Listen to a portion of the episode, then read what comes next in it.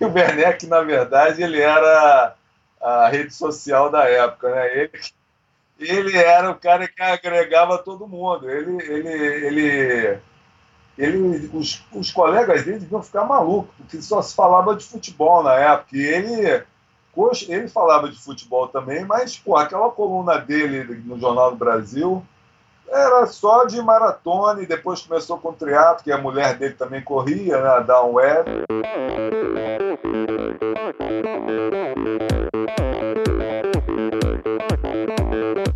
Olá pessoal, sou Michel Bogli e este é o Endorfina Podcast. Aqui você ouve minhas conversas com triatletas, ciclistas, corredores e nadadores. Pessoas interessantes que são, acima de tudo, movidas à endorfina.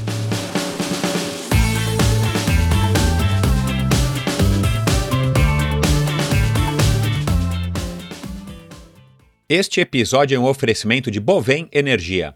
Você sabe como funciona o mercado de energia no Brasil? Você sabe que é possível comprar energia para sua empresa e indústria? Que você também pode escolher de quem comprar esta energia, o que pode gerar uma economia substancial no custo final da sua produção? Conheça então a Bovem Energia. A Bovem é uma comercializadora de energia que também presta serviços de gestão e migração Assim como meus convidados, para a Bovem, energia é um assunto muito sério. Uma empresa sólida e confiável, com profissionais experientes e treinados para lhe oferecer agilidade no atendimento, robustez e competência na condução dos negócios. Saiba mais em bovem.com.br. B O V E N.com.br. De energia, a Bovem entende. Olá pessoal, sejam muito bem-vindos a mais um episódio do Endorfina Podcast. A repercussão do episódio passado, se você não soube, que eu gravei com o Henrique Avancini, vai lá e ouça um episódio bastante legal. Eu acho que deu para dar uma, uma, uma divulgação, deu para dar um, jogar um pouco de luz na figura, no ser humano, que é o, o atleta, né, que é o, o, o ser humano por trás do atleta. O Henrique Avancini é um cara muito muito bacana, um cara muito pragmático, um cara muito realista e deu para perceber isso no, na conversa que eu tive com ele. Então, se você não ouviu, vai lá e ouça um episódio muito bacana para ficar na história do Endorfina Podcast. E muito obrigado a todos vocês que interagiram, que mandaram seus comentários, suas críticas e sugestões no Endorfina BR no Instagram, é onde eu tenho maior contato aí com todos vocês. E aguardem, porque muito mais convidados interessantes estão por vir. Eu já tenho algumas gravações muito bacanas. Como o meu convidado de hoje, o triatleta, ex-triatleta e engenheiro Rafael Magalhães, um cara que começou no triatlon exatamente em 1982, na primeira prova de triatlon do Brasil, a Corrida Alegre. E se você não conhece a história e tem interesse em conhecer um pouco desse comecinho do triatlon no Brasil, você pode ouvir o episódio gravado, se não me engano, 2000 e 2017, claro, 2017, quando eu comecei o Endorfina, intitulado Família Werneck. Foram os Werneck, mais especificamente o José Inácio Werneck, o jornalista carioca, que quem trouxe o triatlon, quem teve a ideia, a feliz ideia de trazer o triatlon para o Brasil. E o Rafael, nessa época, um, um engenheiro ainda na, na faculdade, resolveu experimentar depois de ter corrido três maratonas com os amigos do vôlei. Por sinal, o Rafael é casado, acabou eventualmente se casando com a jogadora Ana Richa.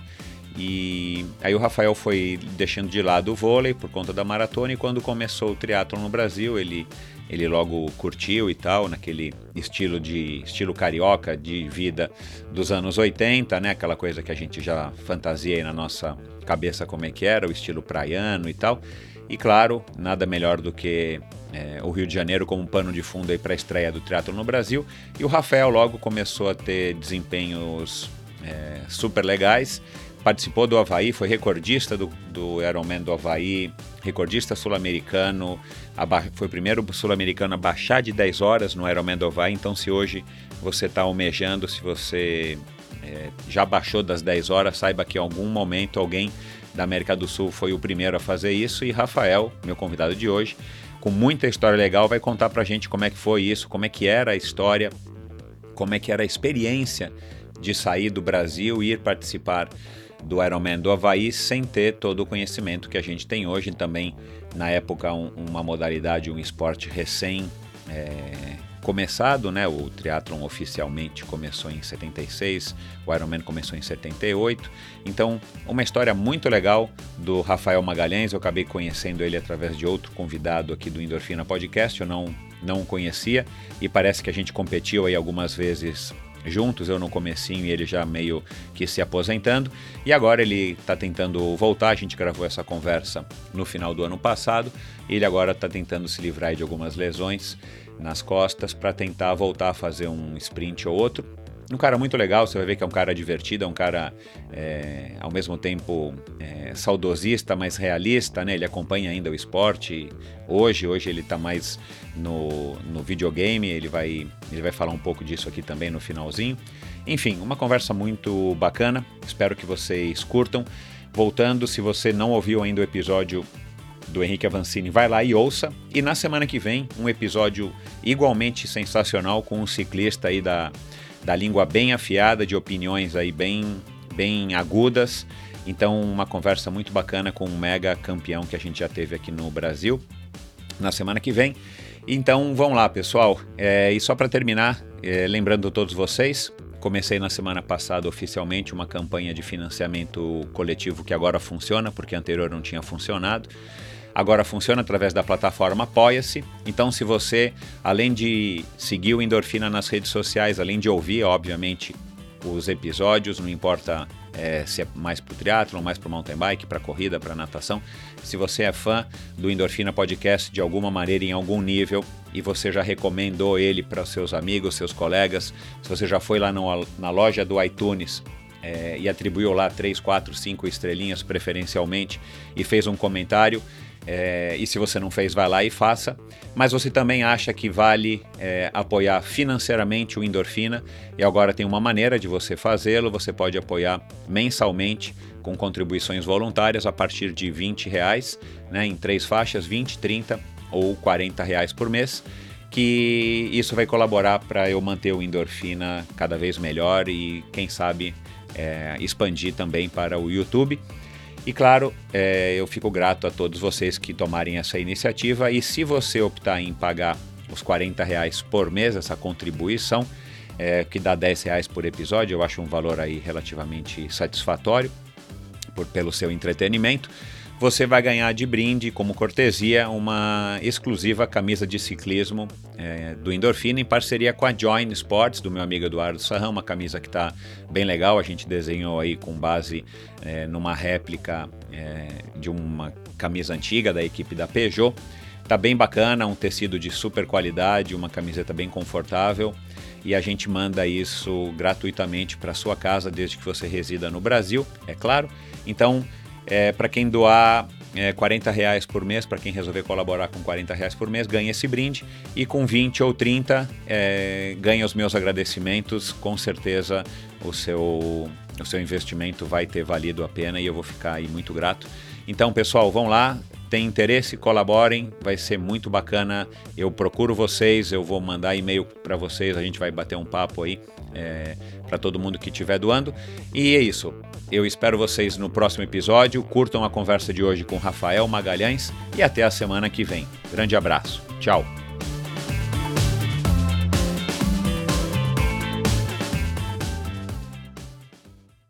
Meu convidado de hoje é um carioca que passou a adolescência jogando vôlei pelo Fluminense, onde foi colega do então jogador Bernardinho. Após uma breve pausa para entrar na faculdade de engenharia, voltou às quadras como bolsista pelo time da PUC. Em 1980, depois de assistir à Maratona do Rio, que passava em frente à sua casa, resolveu que correria a prova no ano seguinte. Juntou alguns amigos do vôlei e começou a treinar. Em 1981, estreou nos 42 quilômetros. No ano seguinte, participou da Maratona de Nova York com um excelente tempo de 3 horas e 6. De volta ao Rio, descobriu que os jornalistas José Inácio Werneck e Ilen Kerr organizariam a Corrida Alegre, o primeiro triatlon brasileiro. Sem nenhum treino de natação ou ciclismo, participou da prova que tinha as distâncias de 900 metros de natação, 8 quilômetros de corrida e 20 de ciclismo.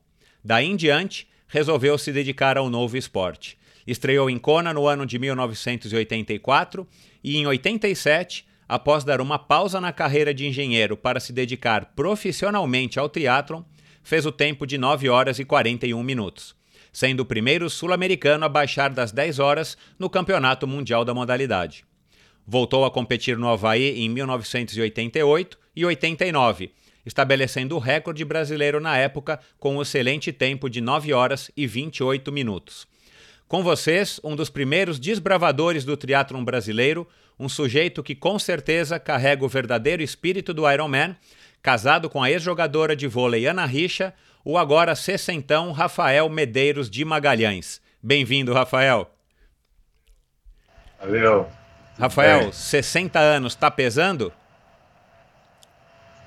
Cara, eu achei que ia pesar mais, mas continua a mesma coisa. Você tá igual o Lauter que disse aqui outro dia no episódio, agora, sei lá, faz algumas semanas, o Lauter Nogueira que já tirou a carteira de, de idoso para poder estacionar em, em vaga de idoso, já tá furando fila no banco. Ah, é, rapaz, pô, eu tinha a maior esperança que no primeiro turno da eleição eu estava há uns 10 dias, fazia 60 anos, eu estava numa fila desgraçada na minha sessão eleitoral, fiquei 50 minutos em pé lá esperando.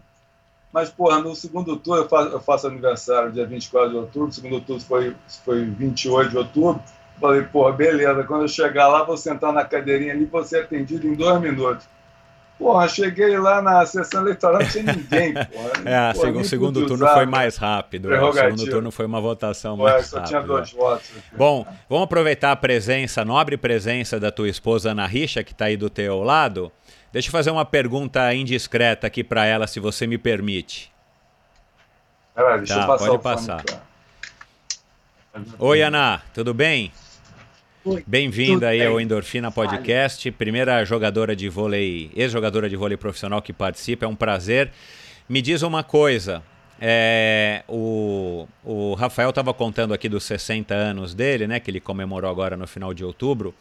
Ele está com 60 na, no RG, mas como é que ele está aí por dentro? Com, com, qual é a idade que você dá para ele, a idade biológica? Olha, por dentro, por dentro do joelho, da coluna, do pé, eu acho que deve ter uns 120. Mas no resto, ele tá ótimo, assim, dá banho aí em, em todos os garotões. É, isso eu acho que é, que é, é, herança de uma, de uma vida muito saudável que a gente sempre teve. A gente já está junto, vai, a gente vai fazer agora 29 anos que a gente está junto. E a gente sempre prezou muito por por essa vida assim mais simples, com exercício. É óbvio que eu e ele fomos atletas de alto nível, mas é, depois de parar a carreira mesmo de competição, a gente sempre fez é, exercício, a gente brinca até que vão os dois velhinhos para a praia para andar. Então, antes a gente ia correr, ia fazer outras coisas mais, mais violentas. violentas, e agora a gente anda numa felicidade como se estivesse competindo. E, mas eu acho que, que 60 anos, é, para ele, caiu muito bem. Tá com cara de garoto. Que bom, olha lá. Legal. e, enfim, eu acho que não dá mais para competir no nível que a gente ia, é, que a gente competiu há muito tempo atrás, mas de qualquer maneira, é importante é que a gente está com uma uma início da velhice saudável. Me diz uma coisa, quando vocês se conheceram, ele ainda estava competindo ou ele já tinha parado? Não, estava competindo sim. A gente se conheceu, inclusive, por conta de, de termos feito um ano é, de destaque no, no, no, esporte. Né? Eu pelo vôlei, ele pelo triatlo, eu tinha batido o recorde sul-americano e a gente se conheceu numa numa competição, evento. num evento de boliche para atletas, enfim. De todos os esportes. É, de todos os esportes. E acabou que a gente conhecia muita gente em comum. É, eu tinha acabado de fazer o Ironman do Rio de 89. Legal. E, e, e pelo Até fato de você já ter jogado vôlei e tal, vocês não se conheciam de antes? Não. Não. Bom, é claro, ela, ela, ela já era famosa, né? É, ela era famosa, tinha ido a duas Olimpíadas, eu já conheci ela, que eu sempre assisti vôlei, então ela já, já ficava de paquera pela televisão. É, não, para falar a verdade, eu não conhecia e eu não, não conhecia nada de triatlo. Você sabia que existia era... ou nem isso? Sabia? Não, sabia que existia, é, já tinha visto algumas reportagens, inclusive é. eu tenho uma, uma tinha né, uma fita cassete que eu gravei uma entrevista minha, estava esperando no, no Globo Esporte. Não, era Esporte Espetacular, que era aos domingos, é. antigamente. E aí, antes da minha, da minha reportagem, teve a reportagem do triatlo. Ah, que legal! Eu vi, mas não claro. gravei, é. porque, enfim, não tinha é. nada, nada a ver. Mas eu vi, eu lembro, assim, eu conhecia, mas não a fundo, óbvio. Né? Passou né? a reportagem do triatlo no Esporte Espetacular, e a chamada para o próximo bloco era ela. Ah, que curioso. Ah, que legal. Vocês estavam já se esbarrando é. aí sem saber. É, é sem ah. saber. Não, a gente sempre, assim, é, rodou muito no, no, no, mesmo meio, né? Porque o esporte acaba que você conhece muita é, gente. É, tinha e o triatlo não, era, não era um esporte olímpico ainda. Então, é, que, aonde a gente tem mais contato é a Olimpíada, Pan-Americano, é. é. com atletas de outros Claro, claro, esportes, faz né? sentido. Né? Então, isso, é, eu conheci muita gente de outros esportes que também não entendo nada, que nunca vi e tal. E o triatlo não era, mas de qualquer maneira a gente tinha muito, muitos amigos em comum. E além disso, a gente tem uma diferença de idade que na época que eu era adolescente, eu era criança, ele era adolescente. Quando eu era adolescente, ele já era adulto. Então, assim, a gente só foi se, se encontrar e passar a frequentar os mesmos meios depois que eu claro, fiquei sem adulta, dúvida. Né? É. E me diz uma coisa, é verdade que, que apesar dele ser um Iron Man e tudo mais, é você quem manda aí em casa? Porque o Rodrigo Sempre, né? foi pro, pro basquete, musculação e tal, que o, que o Rafael me contou. O Eduardo é levantador de vôlei, né? Óbvio. A Luísa também levantadora. Ninguém quis seguir os passos do pai. Isso foi imposição da mãe? É? Foi uma, um contrato pré-nupcial? Não, não. Acho que é todo mundo preguiçoso mesmo para correr. Eu acho que triatlo é muito duro.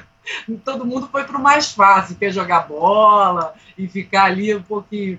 Não, brincadeiras à parte, é, a nossa única exigência era que eles fizessem claro. esporte. Então já fizeram natação, capoeira, é, judô, é, basquete, vôlei, enfim, é, o que eles quisessem fazer, mas sempre é, praticar um esporte que, que, enfim, era a única coisa que, Bacana. Que a gente. E a, e a Luísa está seguindo seus passos?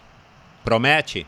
Ela é muito nova, né? Ela tem 11 anos, assim, mas ela, a gente acabou de participar de um campeonato é, que é o Campeonato Brasileiro de Clubes. Ela era uma das mais novas, se não a mais nova da competição.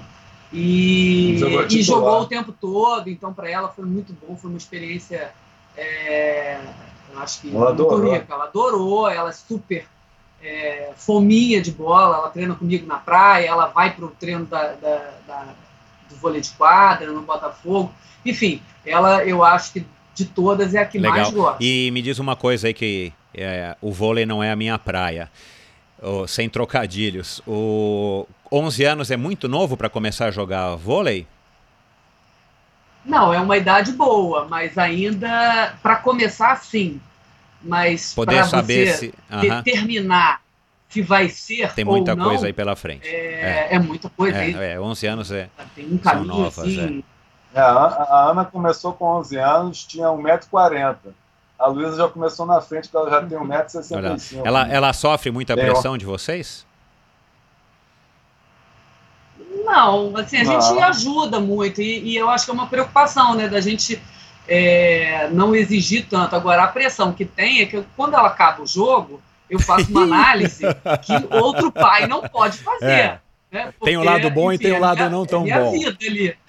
Então, assim, ela no começo ela ficava meio brava, agora ela já me pergunta, claro. já tira dúvida, então, assim, eu acho que ela entendeu um pouco que é bom ela ter uma mãe técnica. e, e, você é de fato, e você de fato participa desse dia a dia dela é, no, no clube onde ela joga, ou você só, só acompanha como mãe técnica? Não é técnica mãe? Não, não, eu, eu respeito, eu acho que tem que ter uma hierarquia, o técnico é o técnico, tem a filosofia dele, e ela na praia, onde ela treina comigo, claro. aí sim, né? mas ainda não compete na praia porque não tem para essa idade ainda competição. Mas é, eu não me meto. Eu acho que não gostaria que se metessem no meu trabalho se eu estivesse fazendo com, com um time. Então, mais de pouco, mas eu acompanho sim. A gente vai a todos os jogos. Eu sempre que posso eu vou aos treinos dela e mesmo porque ela também é funcionária é, do Botafogo. também trabalho no Botafogo. Então, ah, entendi. De qualquer maneira, eu tô em, sou funcionário do clube, mas não na função de, de, de técnico. Legal, que bom. Obrigado por essa participação. Parabéns aí pela tua carreira, parabéns pelos filhos. Tomara que a Luísa aí tenha muito sucesso. E agora vou seguir aqui com a história do teu maridão aí, sessentão. Cor, corpinho beleza, de 40. Beleza, obrigada. É isso aí. Obrigado. Valeu. Tchau. Tchau. Vamos lá, Rafael. Bacana ter uma família completamente conectada no esporte, né? Isso para.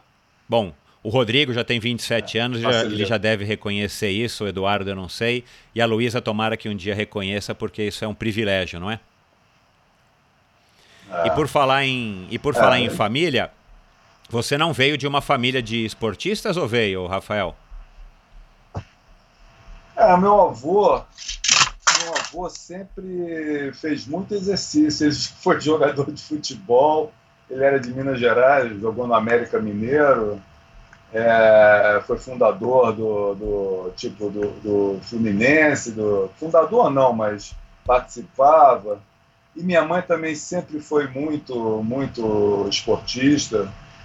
E, e meu avô tem uma história curiosa. Ele com, com 70, quase 80 anos, ele ainda andava daqui onde é que a gente mora até o, o final do Leblon e voltava, que dá por volta de 14 quilômetros. Caramba, uma bela caminhada. Então, é, pois é. E, então dizem que eu puxei essa, esse meu dom para distâncias longas dele. Isso aí, que legal, cara.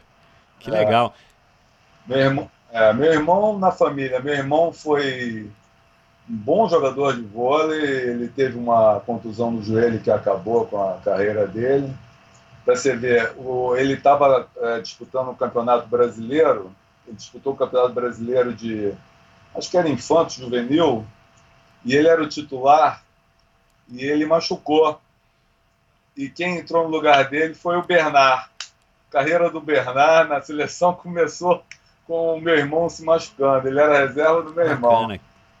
E, então a gente aqui, toda a família gosta muito de esporte. E o vôlei, e o vôlei para você, ele veio como? Por uma oportunidade? Foi só um esporte que você acabou se dedicando é. mais? Não, meu, você mede quanto? Não, meu irmão começou. Eu meço 1,86. Ah, tá. E meu irmão começou a jogar, eu ia aos jogos dele, e aí quando eu. Mas era, ele começou a jogar cedo, eu ainda não tinha muita idade. Aí comecei a jogar também e aí fui pro Fluminense. Aí no Fluminense eu joguei lá uns três anos, até chegar no ano do vestibular, quando eu parei para estudar e voltei a jogar no, na, na, faculdade só. Era fanático, passava minhas férias jogando vôlei na praia, e sempre ia nas peladas que tinham aqui nos clubes aqui perto, aquele aquela idade que você fica viciado. Me diz uma coisa, é, e, e, também uma coisa que acho que faz parte do, do estilo de vida carioca, né? Do carioca lifestyle, como se diz. Hoje em dia você vê isso? Os teus filhos tiveram isso? A, a Luísa tem isso? É. Ou mudou por conta não só da insegurança, que também é uma questão aí latente, mas, é, mas enfim, pela, pelo desenvolvimento da cidade, pelo crescimento da cidade, pelos outros interesses né, que as crianças, os adolescentes têm, ou ainda a gente encontra um, ah, um, um, pouco aí dessa, desse estilo? Cara, é, acho que é muito pouco, mudou muito a coisa, na, na nossa época não tinha esse negócio de internet, a diversão era ir para a praia mesmo, e a tinha turmas na praia, que, pô, turma de futebol, turma do vôlei, as duas se misturavam. Eu, pô, as minhas férias, quando eu tinha 14 anos, eu ia com um primo meu que, aqui no meu prédio, é, foi o meu avô que construiu, em 1936. Então, é, o prédio é todo familiar ainda, e você dá uma festa aqui no prédio, são 35 pessoas sem sair do prédio. Então eu tinha um primo meu que também é mais ou menos da mesma idade, e a gente, porra, às três horas da tarde no verão, com a areia ainda escaldante, a gente ia para a praia jogar futebol de praia, dupla de praia, e mais, mais velho um pouco ia jogar vôlei, mas passava aí até, o, o, até escurecer. E hoje em dia, cara, porra, você não, não vejo mais nada disso. Meus filhos vão à praia, mas para ficar com os amigos lá. E eu vejo aqui as, as redes de vôlei no sábado e no domingo. Eu moro aqui em frente à praia, né? De Copacabana. Pô, é, nove horas da manhã, já as redes de vôlei já estavam é, cheias de gente jogando. Você vê hoje em dia aqui no fim de semana, pô, muito menos gente. É, mudou, é, né? Eu acho que mudou, mudou muito a relação é. Bom, é o que, que te atraía no vôlei, assim? Era a turma? Porque, cara, com tantos outros esportes, ainda mais na praia, né? Ou, ou era o vôlei na praia, o futevôlei, a, a pelada na praia e, e, e na, fora da praia, na escola, era o vôlei. Eles tinham uma ligação, essa tua, esse teu gosto pelo vôlei? É, eu disse, por, por partir do meu irmão, que começou a, a jogar, jogava muito bem, era um craque Aliás, ele sempre foi craque de tudo. No futebol, ele era o melhor jogador do colégio todo. Era um, um craque. Ele, se tivesse sido profissional, ele ia chegar longe, tanto no, no vôlei, não, porque é, com 1,81m, porra, não era nem levantador hoje em dia, né? Mas na época ele, ele pulava um metro de altura. Mas foi mais pelo exemplo dele que, pô, o vôlei realmente para quem gosta, é muito legal de jogar. Joia. Bem e conta aí como é que foi essa essa experiência aí que eu, que eu narrei agora no começo, que você me contou, de estar tá em casa, olhar pela janela, não sei se estava na rua, você viu a maratona do Rio passando, e aí você falou, puxa vida, isso aí é legal, deixa eu lá participar. É, conta um pouquinho esse episódio pra gente. É, isso aí foi, foi exatamente que eu, eu, moro muito perto aqui do Leme, não sei se você conhece aqui, conheço, Copacabana, conheço. Leme. O Leme é. é a continuação aqui, eu tinha uma turma de vôlei lá. E aí a, e a, maratona do Rio naquela época saía exatamente do final do Leme. O início da maratona era no final do Leme. E aí a gente estava jogando vôlei ali, sabia que ia ter a maratona, e aí é, saímos ali um pouco para ver a largada, vimos a largada, vimos, eles iam lá no centro da cidade, voltavam. Quando entrava aqui de novo na, na, na praia de Copacabana, já estavam com, com mais de 20 quilômetros, e aí aquela turma toda, e a gente gostou do desafio ali, e, e combinamos lá, eu mais uns dois ou três, resolvemos começar a treinar para fazer no ano seguinte. E aí foi assim que, que começou esse negócio. Eu, e, um do, do, do, dos pontos da pauta que você colocou ali, como é, quando é que você viu que você levava jeito para o negócio? Isso, né? isso, um isso. É. é. foi exatamente no, uns dias depois a gente resolveu, vamos correr, saímos lá da praia descalço, é, com, é, vamos, vamos correr um pouco aí, como ali a, a, o calçamento daquela pedrinha portuguesa muito ruim, nós fomos pelo asfalto mesmo. E, o corredor de rua mesmo, mas descalço, a gente estava na praia. E aí fomos correndo, fomos correndo, conversando. Porra, quando eu vi, eu já estava no Jardim de Alá. Porra, e aí, aí porra, o que, que vamos fazer? Vamos voltar, né? E sem água, sem nada, de sunga, correndo de sunga no asfalto. E aí voltamos, cara. Porra, aí depois eu não sabia as distâncias direito, mas depois eu comecei a correr. Eu, cara, eu tinha corrido 14 quilômetros de pé descalço, sem beber água, no verão. E sem, e sem treino, né? sem ter se preparado. É. Sem treino nenhum. Sem treino nenhum. Quer dizer, o ritmo devia ser, sei lá, 5h30. Não, mas não importa, é excelente. Descalço, sem treino. É, descalço. O pé ficou destruído, né? Mal consegui andar. Mas o negócio é que eu cheguei inteiro, cara. Então eu falei, pô, esse negócio aí é capaz de eu dar Bacana, certo. Bacana, cara. Bom, e como é que foi a tua primeira maratona? Foi a primeira, foi a primeira corrida oficial que você fez ou nessa preparação para maratona você acabou participando de uma outra prova que eu sei que não havia muitas no Rio, mas já tinha corja e é, tal. É, é, tinha corja, mas não tinha muitas provas. Você sabe que eu não me lembro se eu, eu devo ter feito alguma prova antes. E o treino mas... era por conta aí de vocês, ah, né? Vocês resolviam se encontrar para correr, treino, isso era o treino. É, tinha uma prima minha que também corria na época, chamava chama Vanessa Figueiredo. Ela ganhou, chegou a ganhar a maratona do Rio de Janeiro. Uau! É, num, ganhou, ganhou. Vanessa Figueiredo. Pode depois pesquisar aí. Acho que foi em 1981. Acho que foi 81, 82 que ela ganhou a categoria feminina. Que legal, cara. E, e a gente pegava no fim de semana, pegava essa minha turma do Leme, pegava ela e a gente ia correr lá nas paineiras, né? Que era um, era um, um, treino clássico que praticamente todos os corredores do Rio de Janeiro aqui faziam, porque na época, em 1981, 82, o Hotel das Paineiras ainda estava funcionando. E era um hotel famoso, porque é, a seleção brasileira se concentrava lá na época das Copas. Eles, para levar os jogadores para longe Entendi. da bagunça, eles botavam lá Pô, eu não sei se você conhece. Não, eu conheço as paineiras, mas é... o hotel não, não.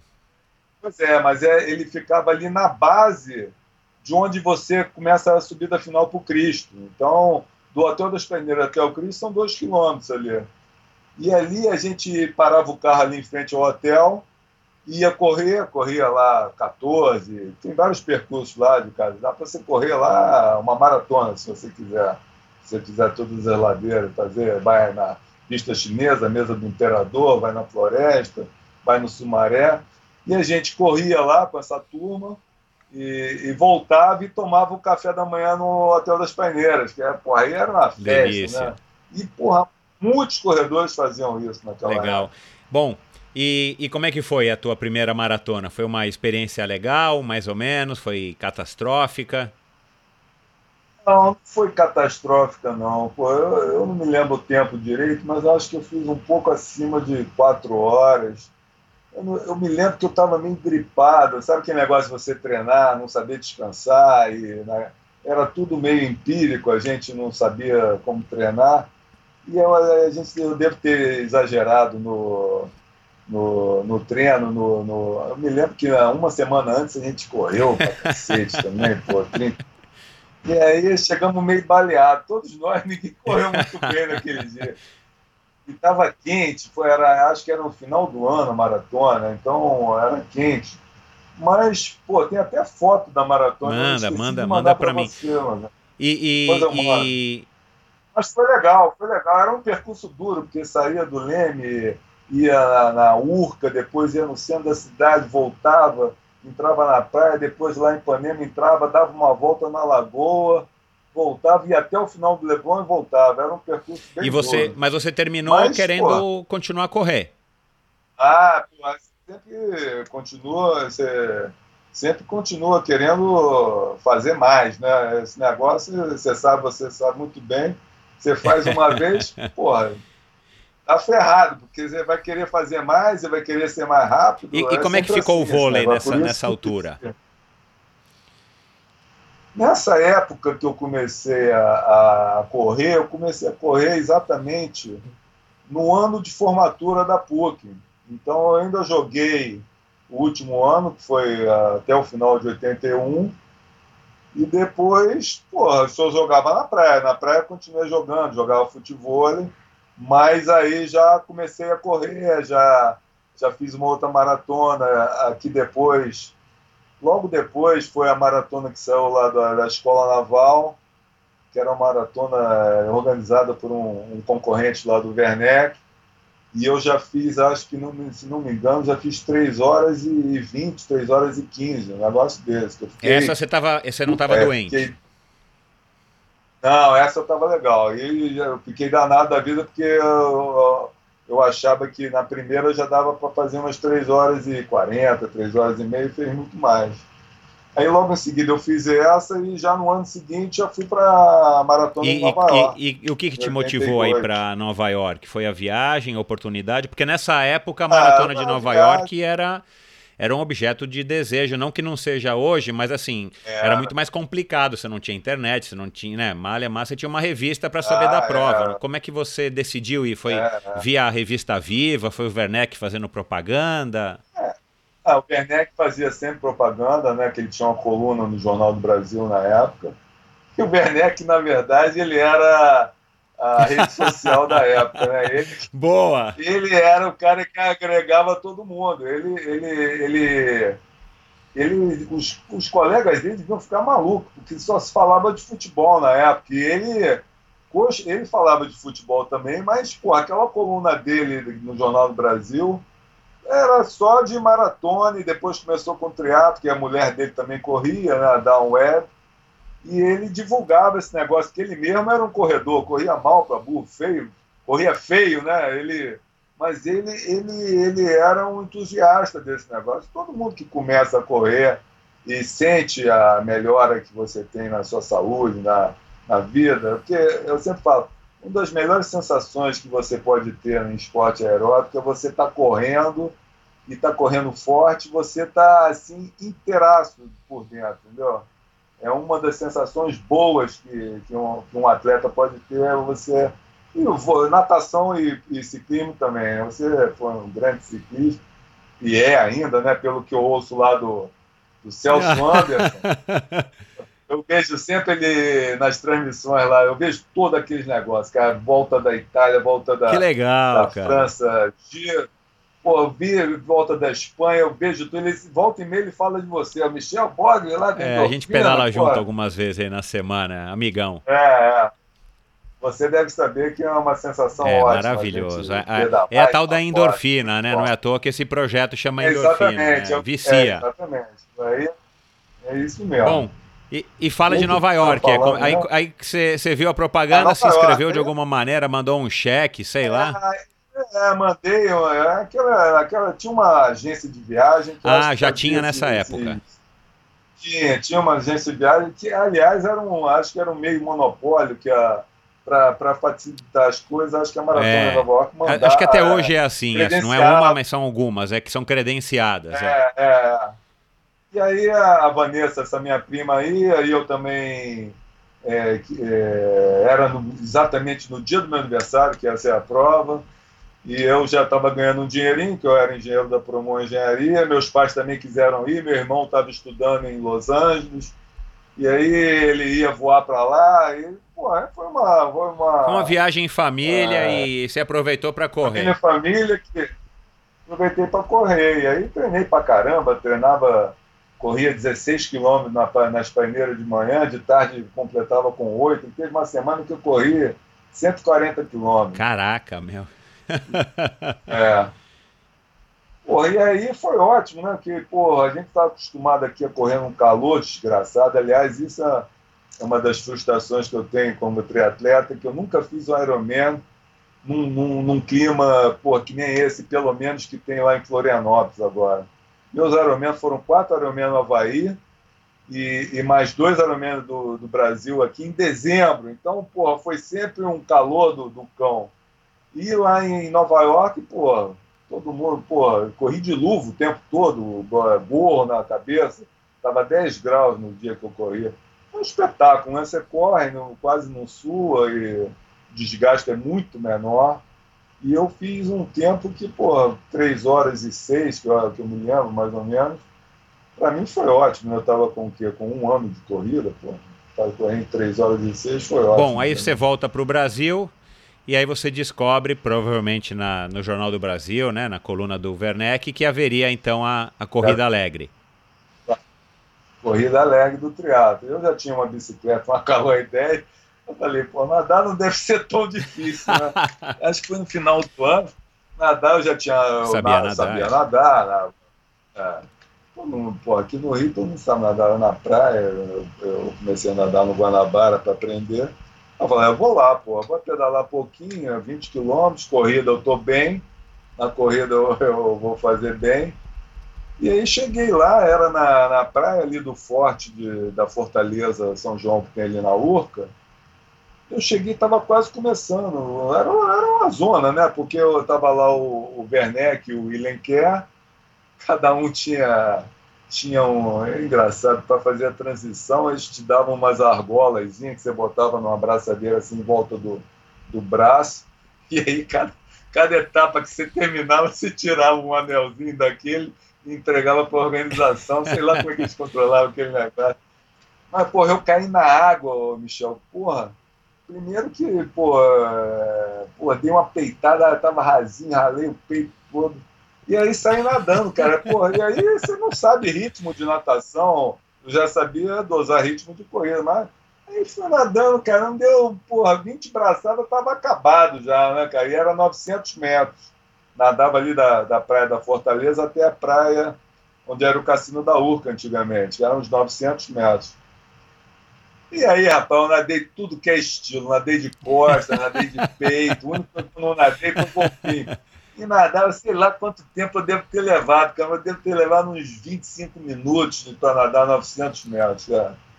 Mas aí saí, e aí, pô, você sabe, você já deve ter treinado muita natação. Quando você está um tempo, há muito tempo sem, pra, sem nadar, acontece também porra, você sai, mesmo você já tentando, você Exato, sai Exato, é porque você está na né, horizontal né? muito tempo e de repente tem que é, ficar na vertical, o sangue é, desce da cabeça. Cara, eu não estava treinando, nunca tinha treinado nada de natação. Aprendi a nadar, saí da água completamente droga, cara. E ainda bem que não era o ciclismo, porque a, a ordem é. era inversa, era corrida. É, só para deixar então, claro, né, Rafael, um... quem não ouviu o episódio com José Inácio Werneck, vai lá e ouça, porque ele é o pai do triatlon brasileiro. É, o triatlon, o primeiro triatlon brasileiro em 82, esse que você participou, ele foi na ordem invertida, foi isso que eu disse agora no começo, eu não me equivoquei não. Era a natação, a corrida e o ciclismo, que segundo o Werneck foi uma exigência do exército e tal, piriri pororó. Mas é. tem essa vantagem, né? Pelo menos o cara não sobe tonto na bicicleta é. e cai. É, é, não, é engraçado que cada um tinha uma a sua equipe de apoio. A minha equipe de apoio eram meus pais, né, cara? E aí eles me deram o tênis e, e, e, e no porta-mala do carro tava a bicicleta lá. Eles me deram o tênis, pô, não, não tinha número, não tinha nada aquele negócio. E aí corria sem camisa, e aí comecei a correr, aí fui acostumando, passou a tontura. E a corrida foi dali da, do Cassino da Urca, para quem conhece direito ali, né? saía da Urca, pegava a Terra do Flamengo e até lá o MAN, que é o Museu Sim. de Arte Moderna, que é lá pertinho do, do aeroporto Isso. Santos Dumont. E cheguei lá, estavam os meus pais com a bicicleta, era transição, e pedalando de tênis mesmo. Tinha esse negócio de sapatilha, ninguém. Ninguém. Os únicos que já tinham alguma coisa eram o Dolabella, que já tinha Dolabella, o Ripper e o Ronaldão, que já tinham feito, tinham acabado de fazer o Ironman do Havaí em outubro. Eles foram os primeiros a fazer, os três. E aí, os três já andavam de sapatilha, né? Já, pô, já tinham treinado muito mais que a gente. E aí era um percurso ali que ia até a escola naval, subia um pouquinho na perimetral, dava duas voltas. E eu fiz, pô, pô cheguei até bem ali, fiz, eh, Fiz um erro lá, que eu dei uma volta a mais lá, mas eu, eu fiz bem, cara. Cheguei bem, cheguei inteiro, como sempre, nunca cheguei arrasado no triatlo. Você só tomou água no ciclismo ou tinha alguma estrutura de água que você se recorda na... na, na... Não, meus pais, acho que eram meus ah. pais que deram água, não tinha esse posto de apoio, né? cada um era cada um por si. Que cara. legal, né, cara? Era um bastidor com trânsito aberto. Me diz uma, uma coisa, loucura, o, o clima, você tem alguma memória do clima? Era, era realmente um clima era, era de final, festa, era, ah, enfim. Clima da, ah, clima de festa. Todo mundo, todo mundo assim, meio. Pô, foi o, o, o Werneck que convocou pela rede social dele lá, que era o Jornal do Brasil ele, eles, a maioria eu imagino que fosse de corredores, né? Porque era o pessoal, o público-alvo dele da coluna era o pessoal da, da corrida.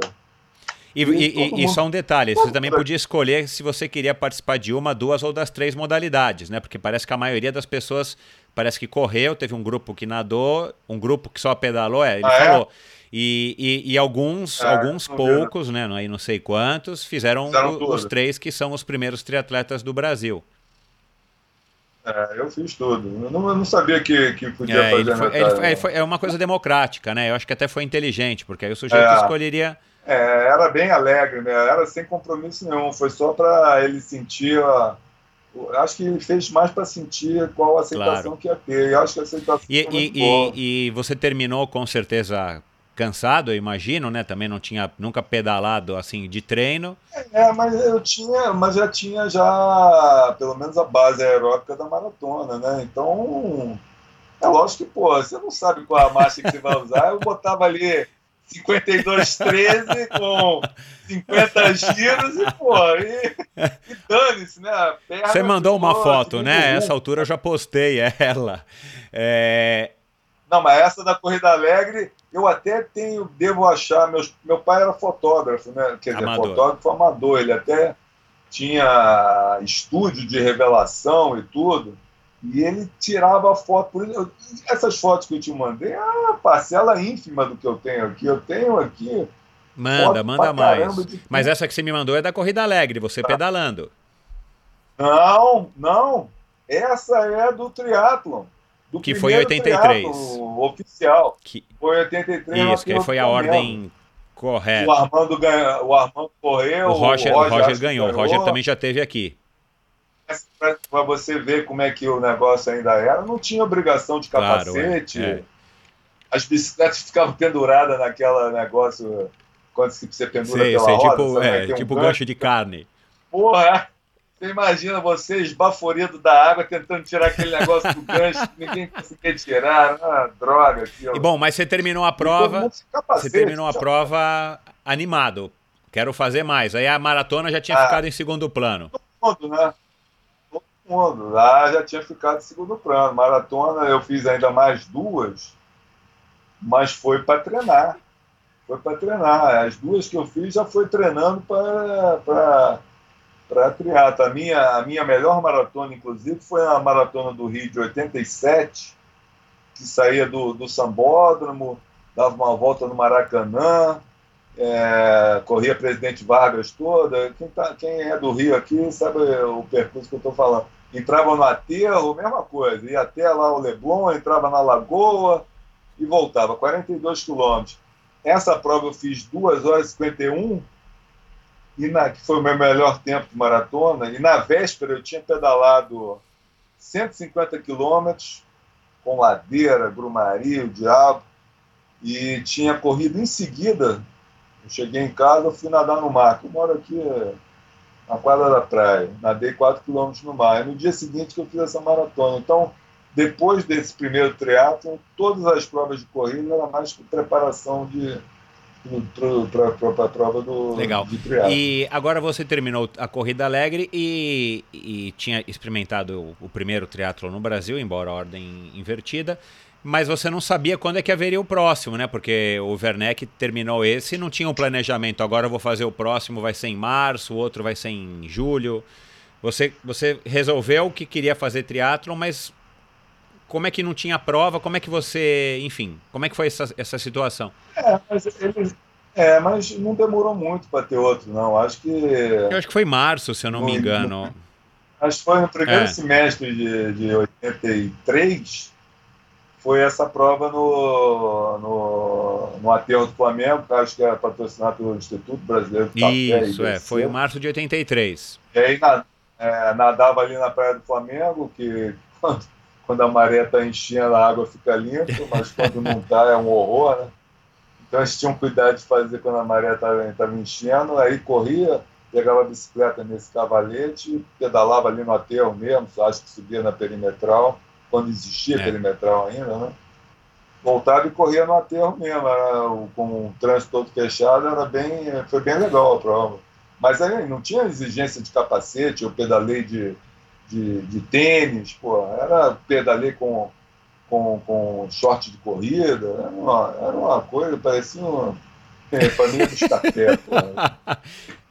Era todo mundo bem paraíba naquela época, cara. Pô, ninguém raspava a perna, era, era era bem improvisado mesmo. A maioria de calou a ideia, porque naquela época, cara, 83, cara, não, não entrava não, bicicleta é, aqui, cara. Era exatamente. Não entrava, era melhor.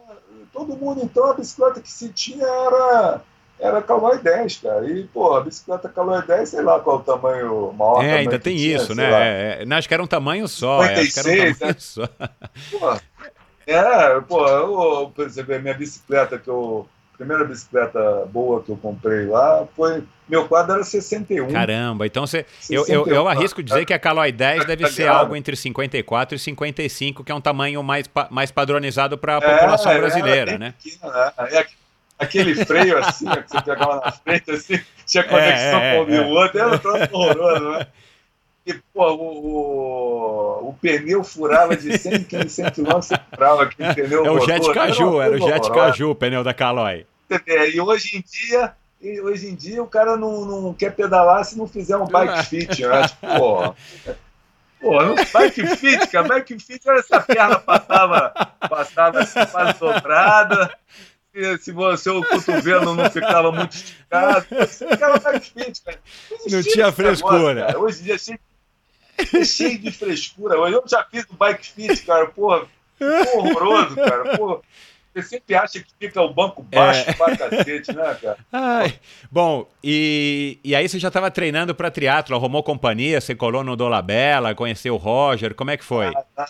Não, eu, eu não era mais da, muito da turma do Dolabella, não, cara. Eu tinha uma turma que era. É, eu come, aí começou esse negócio de triatlo e na época tinha aquela academia Corpore, que era, era bodytech do, de hoje em dia, que não sei se tem bodytech aí no. Tem, no... é. tem, tem bodytech aí, não tem? É.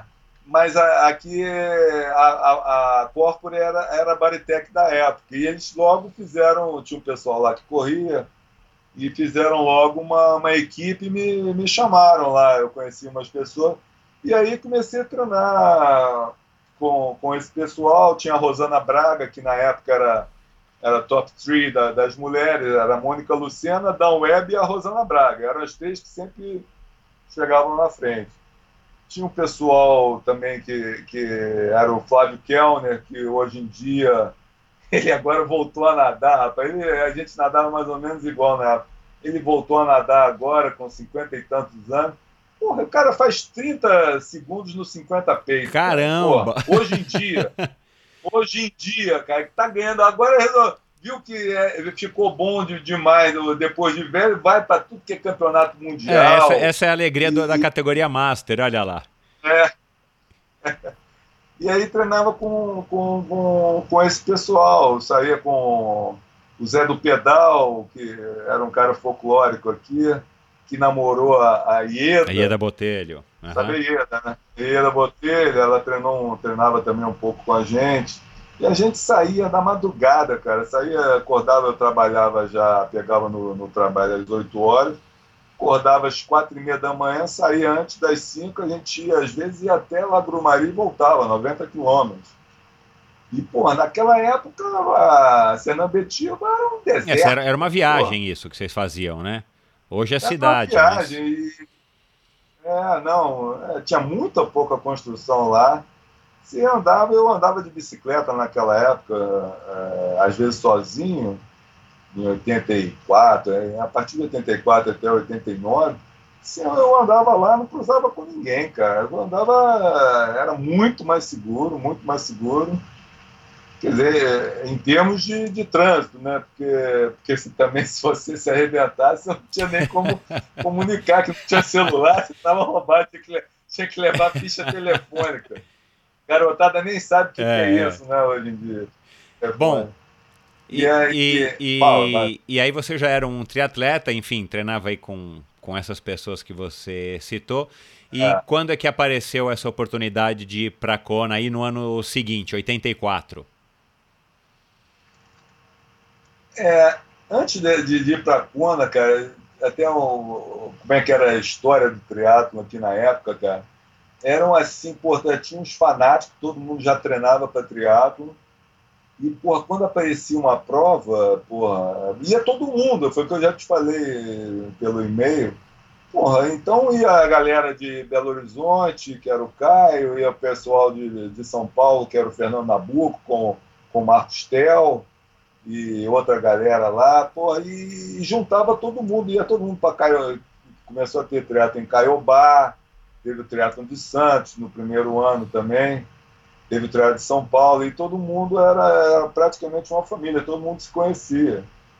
E aí, pô, o, o Dolabella, o Ripper e o Ronaldão foram para a Kona, voltaram, aí começou a chegar mais informação sobre, sobre o triatlon de lá, tinha as revistas, né, que quando chegava uma aqui era, era uma festa, e o pessoal, o segundo pessoal, em 83, foi mais gente, além do, do, dos três, foi mais o Fábio Amed, uma galera o grande Hipper. também, grande.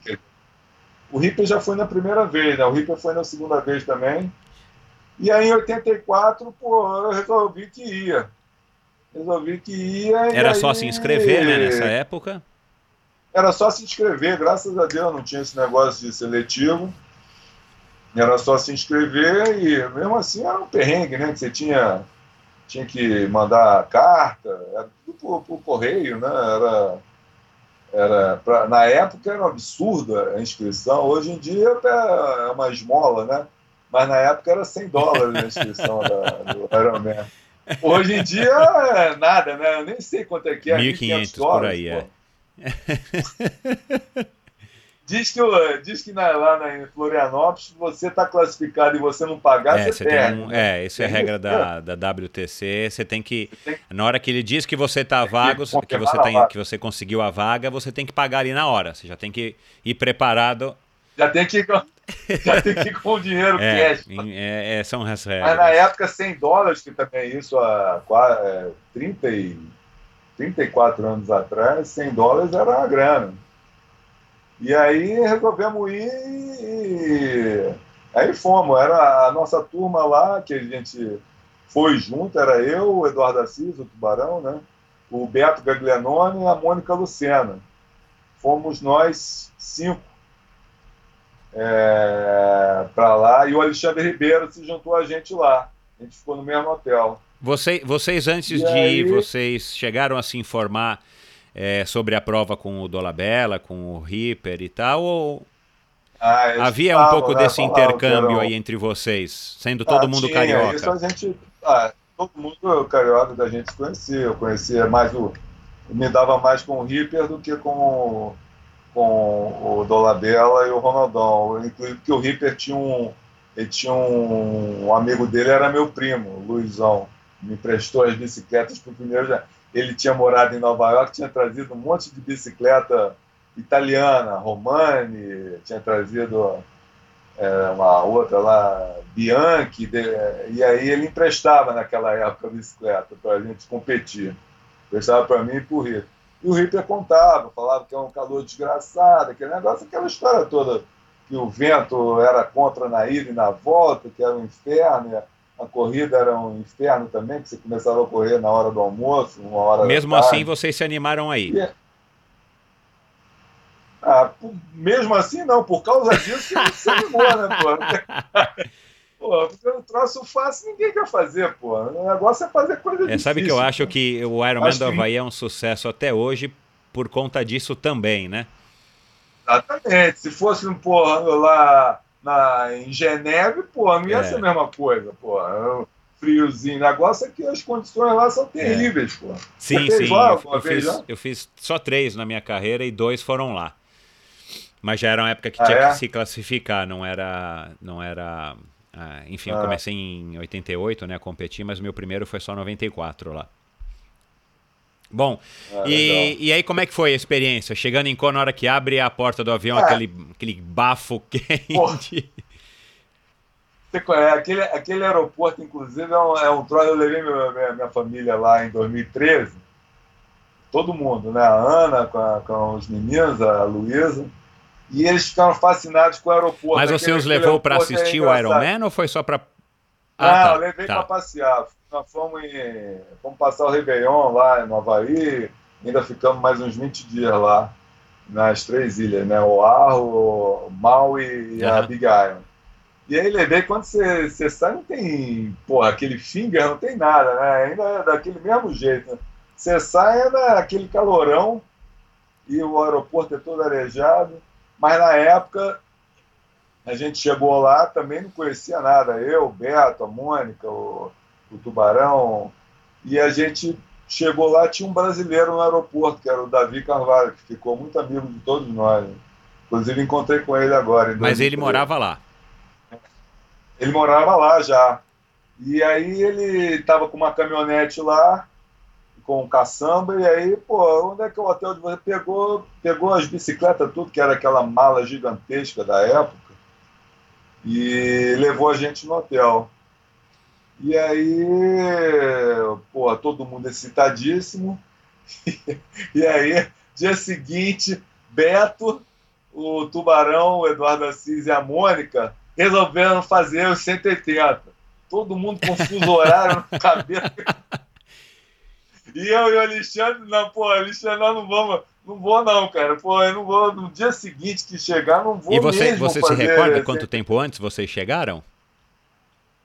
Ah, chegamos uns, uns 10 dias antes, cara. 10 dias, uma semana no, no, no mínimo. Tá todo mundo encagaçado, né? E aí, pô, chegamos. Aí o Tubarão e é, o Beto e a, a- e a, e a Mônica, pô, bom, não, vamos fazer amanhã os 180. Estavam excitados. Aí eu e o Alexandre, não, Alexandre, vamos mandar um pouquinho menos aqui, depois dar uma corridinha e vamos ver o que acontece.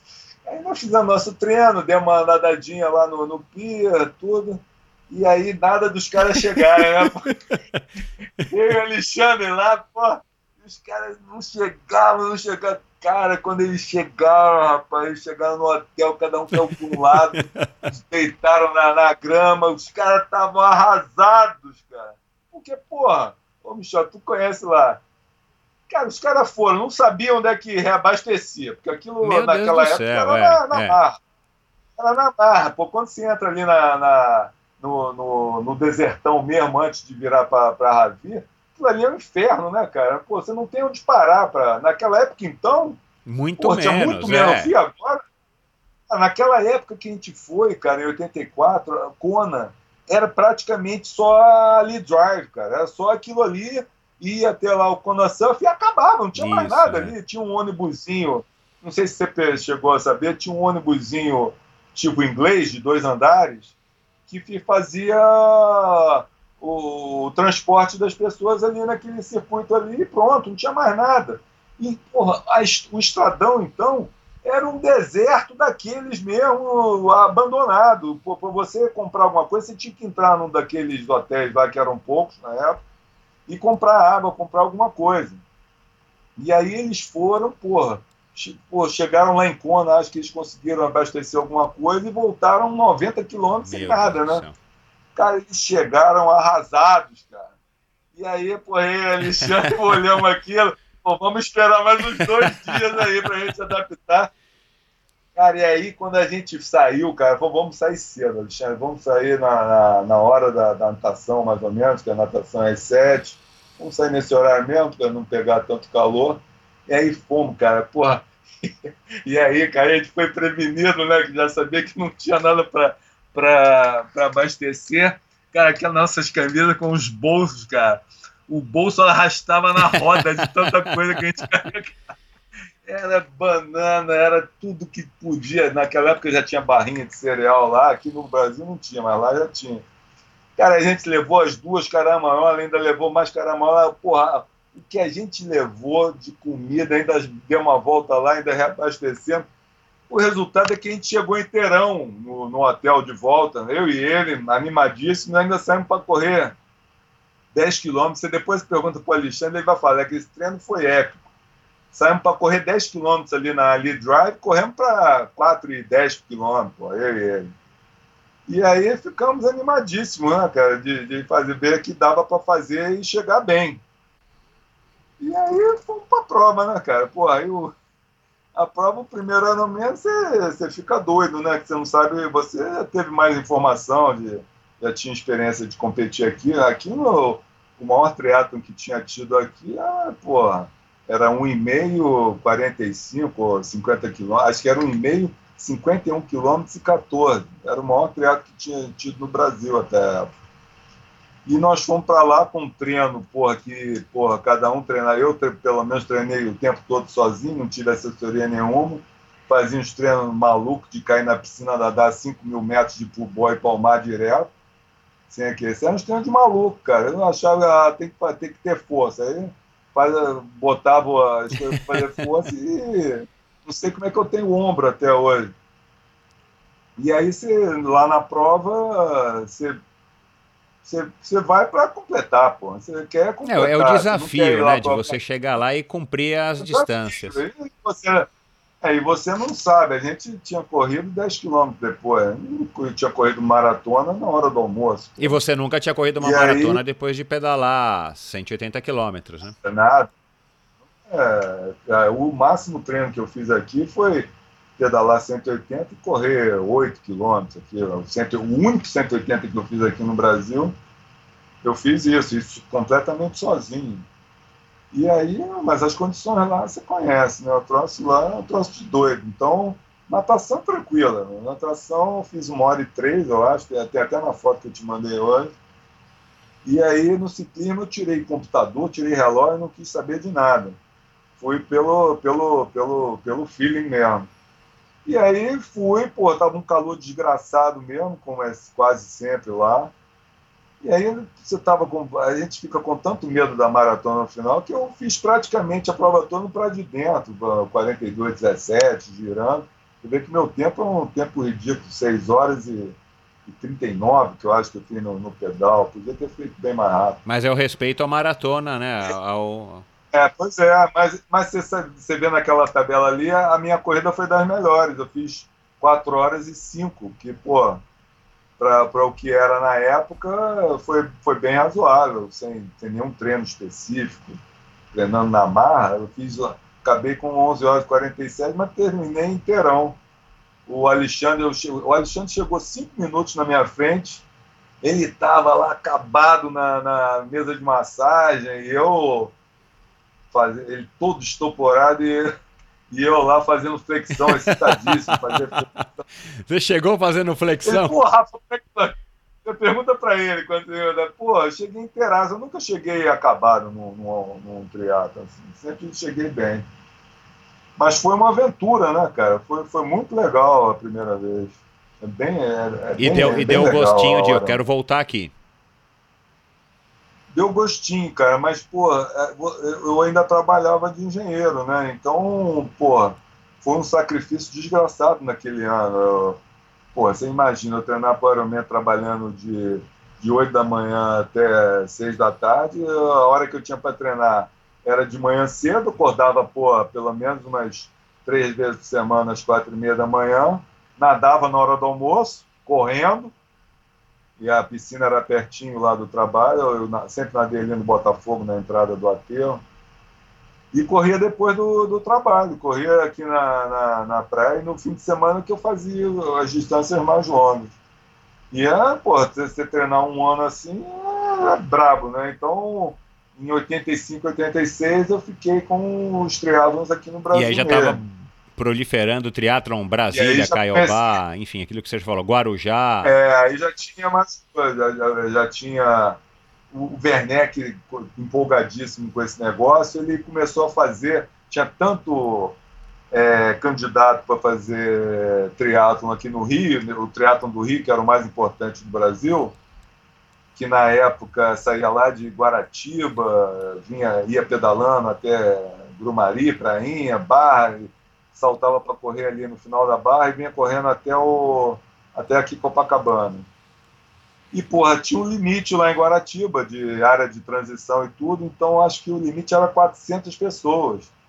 Então ele aproveitou e, e, começou a fazer umas seletivas, cara. Então de, de 15 em 15 dias aqui no Rio tinha triatlo. Que legal, né? Era um triatlo que era assim, numa, claro, sem muita estrutura. Mas que era o padrão da época, não é que a prova era ruim, era o que existia. Mas tinha cronometragem, é, mas tinha cronometragem, tinha tudo justamente para poder classificar as pessoas. Então a gente tinha, quem quisesse podia fazer triatlo de 15 15 dias aqui. E fora isso começou a ter provas em Belo Horizonte, Brasília, Ceará, um monte de provas. E nessa época, em 85, eu comecei a treinar já com o Morgado, que foi mais ou menos uma coincidência, porque eu trabalhava na Promon e a Promon tinha um horário de natação lá na, na piscina do Botafogo. Já em 1985, essa consciência do pessoal da Promon. Ah, não, muito que legal. disso. Já, é, já na época, o, o Dolabella mesmo, eu acho que logo que ele voltou do, do Ironman, ele foi lá dar uma palestra na Promon, é, trazido pelo Norton. Conhece o Norton Martins Freitas? Ah, e agora, agora um não estou lembrando de nome, não. Top aqui. É, ele é professor de educação física, ele é aqui é o papa aqui da, do treinamento. E ele trabalhava na Promon, não, com, na parte de, lá de, de, de educação física e levou o Dolabella na época. E a Promon, desde aquela época, já tinha um horário de natação lá. E em 85, o Morgado treinava uma turma do triatlon lá no, no Botafogo. E aí eu, eu conversei com ele e ele começou a me treinar na natação. E aí eu comecei a melhorar muito. Pô. Eu saía sempre no bloco, assim, saía no bloco do, dos 50 primeiros da natação, uh, sem, sem, antes de treinar. Nadava, sei lá, para 1,35, 1,30 cada 100. E é, comecei a nadar com ele e a minha melhora foi, porra, vertiginosa. Eu cheguei a sair na frente do, de triatlon ah, aquele, um triatlo em São Paulo que teve em 88, eu nadei junto com o Garzon, que na época saía na, na frente, saí coladinho nele e atrás de mim estava Armando, o Leandro Macedo. Chegava, cheguei a nadar muito bem com ele, né? E aí comecei a treinar com ele. E, e, e, e com o Morgado, só natação ou ele já passava algum tipo de orientação para bike, para corrida? Já passava algum tipo de orientação também, mas mais era natação. E aí em 85, no triatlon do Rio, que era esse percurso de um e meio, o primeiro foi um e meio, 86 já foi maior um pouquinho. Era mais ou menos essa distância, 2 km. De 86 já foi o maiorzinho, foi 2 km de natação, 65 de de bicicleta, com esse monte de ladeira, Grota Funda, Prainha, Brumaria. E a corrida foi 20 quilômetros, terminando lá no final do Leme, com o Juá no meio, ladeira, meia maia. Era um percurso bem, bem difícil. Em 85 cheguei em nono lugar, isso ainda trabalhando o dia inteiro, né? E em 86 cheguei em quinto lugar, só atrás dos dois alemães, do Roger e acho que do Ken Souza. E aí o Werneck, inclusive, no, no dia seguinte da prova, escreveu uma coluna sobre mim. Falou que muitos tinham se destacado, mas que o maior destaque, maior destaque tinha sido eu, porque por causa disso, porque como todo mundo normal, todos que chegaram na minha frente eram profissionais já há muito tempo na minha época. Eu era o único que trabalhava o dia inteiro. E cheguei colado, pô, corria corri os 20 quilômetros com ladeira e tudo em 1 hora e 19, pô, abaixo de Legal. 4 Você, você sempre se destacou mais na corrida ou era um equilíbrio, depende da prova? Não, eu era bem equilibrado, eu nadava bem, quer dizer, você vê nos meus tempos, no, quando eu fiz o meu melhor tempo, eu nadei em 55 minutos lá no Havaí, pedalei para 5 horas cravado, e corri para corri para 3 horas e 10, 3 horas e 15. É, para aquela época, 5 horas no pedal com aquelas bicicletas de 30 anos atrás, era, era um bom Excelente tempo. Excelente né? tempo. É. Tem uma história engraçada desse negócio de bicicleta. Em 87, eu e o Beto fomos treinar lá o Ironman do Havaí. O Beto Gaglianone, né? Não o Beto Dolabella. Beto Gaglianone, é. é. Beto Gaglianone. E a gente foi para correr um meio Ironman em Sacramento antes, lá perto da. A gente era fã do David Scott, era lá perto da terra do David Scott. Vamos correr lá em Sacramento, depois de treino uns dias, poder a gente encontra com ele. E corremos esse meio Ironman lá, foi legal, era num lago de, de resfriamento de uma usina atômica que tinha lá. A corrida era cross country, era um triatlon bem diferente. E fizemos bem, depois passamos ainda umas duas semanas treinando na Califórnia e fomos para o Havaí E aí com, com aquele guidãozão de bicicleta mesmo, aquele, bici, aquele, aquele guidão, pô, que era um, era um horror, né? Você pensando hoje em dia. E aí já estava surgindo, uh, chamava na época aquele chifre de boi assim, chamava uh, DH handlebar, né? De uh, downhill, que era vinha do, do, do esqui Exato. alpino, né? Que, que era aquela descida downhill que era a posição aerodinâmica que os caras assumiam para ir mais rápido. E aí, rapaz, você não encontrava aquele negócio em lugar nenhum, rapaz. Era um troço de, de maluco para se encontrar, que era muito recente. E eu e o Beto demos uma sorte desgraçada de um cara lá na, na loja, naquela lojinha lá de ciclismo de Kona, tá vendendo um negócio. O cara vendia, o, era um o avanço, era avanço mountain bike. E aí tinha o guidon e já vendia, já vendia com a remanete de freio. Eu falei, pô, isso a gente, cara, era, era terça-feira antes da prova, cara. Aí, pô, eu vou comprar esse negócio, cara. Estão falando que deve diminuir. Você sabe que triatleta, meu, diminuiu um segundo, o cara tá comprando. Pô, estão falando que vai diminuir 10 a 15 minutos no tempo da bicicleta. Eu vou comprar esse troço, pô. No máximo que pode acontecer é ficar com dor nas costas. E aí, cara, eu comprei aquele negócio, eu mesmo instalei aquele troço, o avanço, conectei os cabos, vinha com a manete do freio e o cabo do freio, o cabo vinha também. E aí conectei, deu certo o negócio, nós treinamos um dia com aquele negócio, eu e Beto. Pô, aí, pô, pô primeira é, vez que você um põe a mão no braço, e, pô, dá uma insegurança, né? Ô, Beto, nós temos que andar aqui pelo menos 40 quilômetros, era já na quarta-feira do antes do Ironman uns 40, 60 quilômetros para a gente acostumar, pegar o vento, ver se é seguro descer, não sei o que lá, e a gente acostumou. Eu falei, ah, vou para a prova com esse troço. E deu certo, cara. Eu, na época, eu fiz, porra, 5 horas e 15 ou 5 horas e 20 com a, com a troca. Na época foi um bom tempo, com a bicicleta de ferro. A bicicleta era com aquelas rodas de raio normal, tinha esse negócio de aro aero, não tinha nada desse negócio, não. Era caramola gordona. E, e aí você fez, foi esse ano que você fez 9,40, 41. Foi esse ano que eu bati o recorde sul-americano, que na época foi um, foi um assombro, porque o melhor tempo sul-americano era 10 horas e 36, eu baixei quase uma hora no tempo.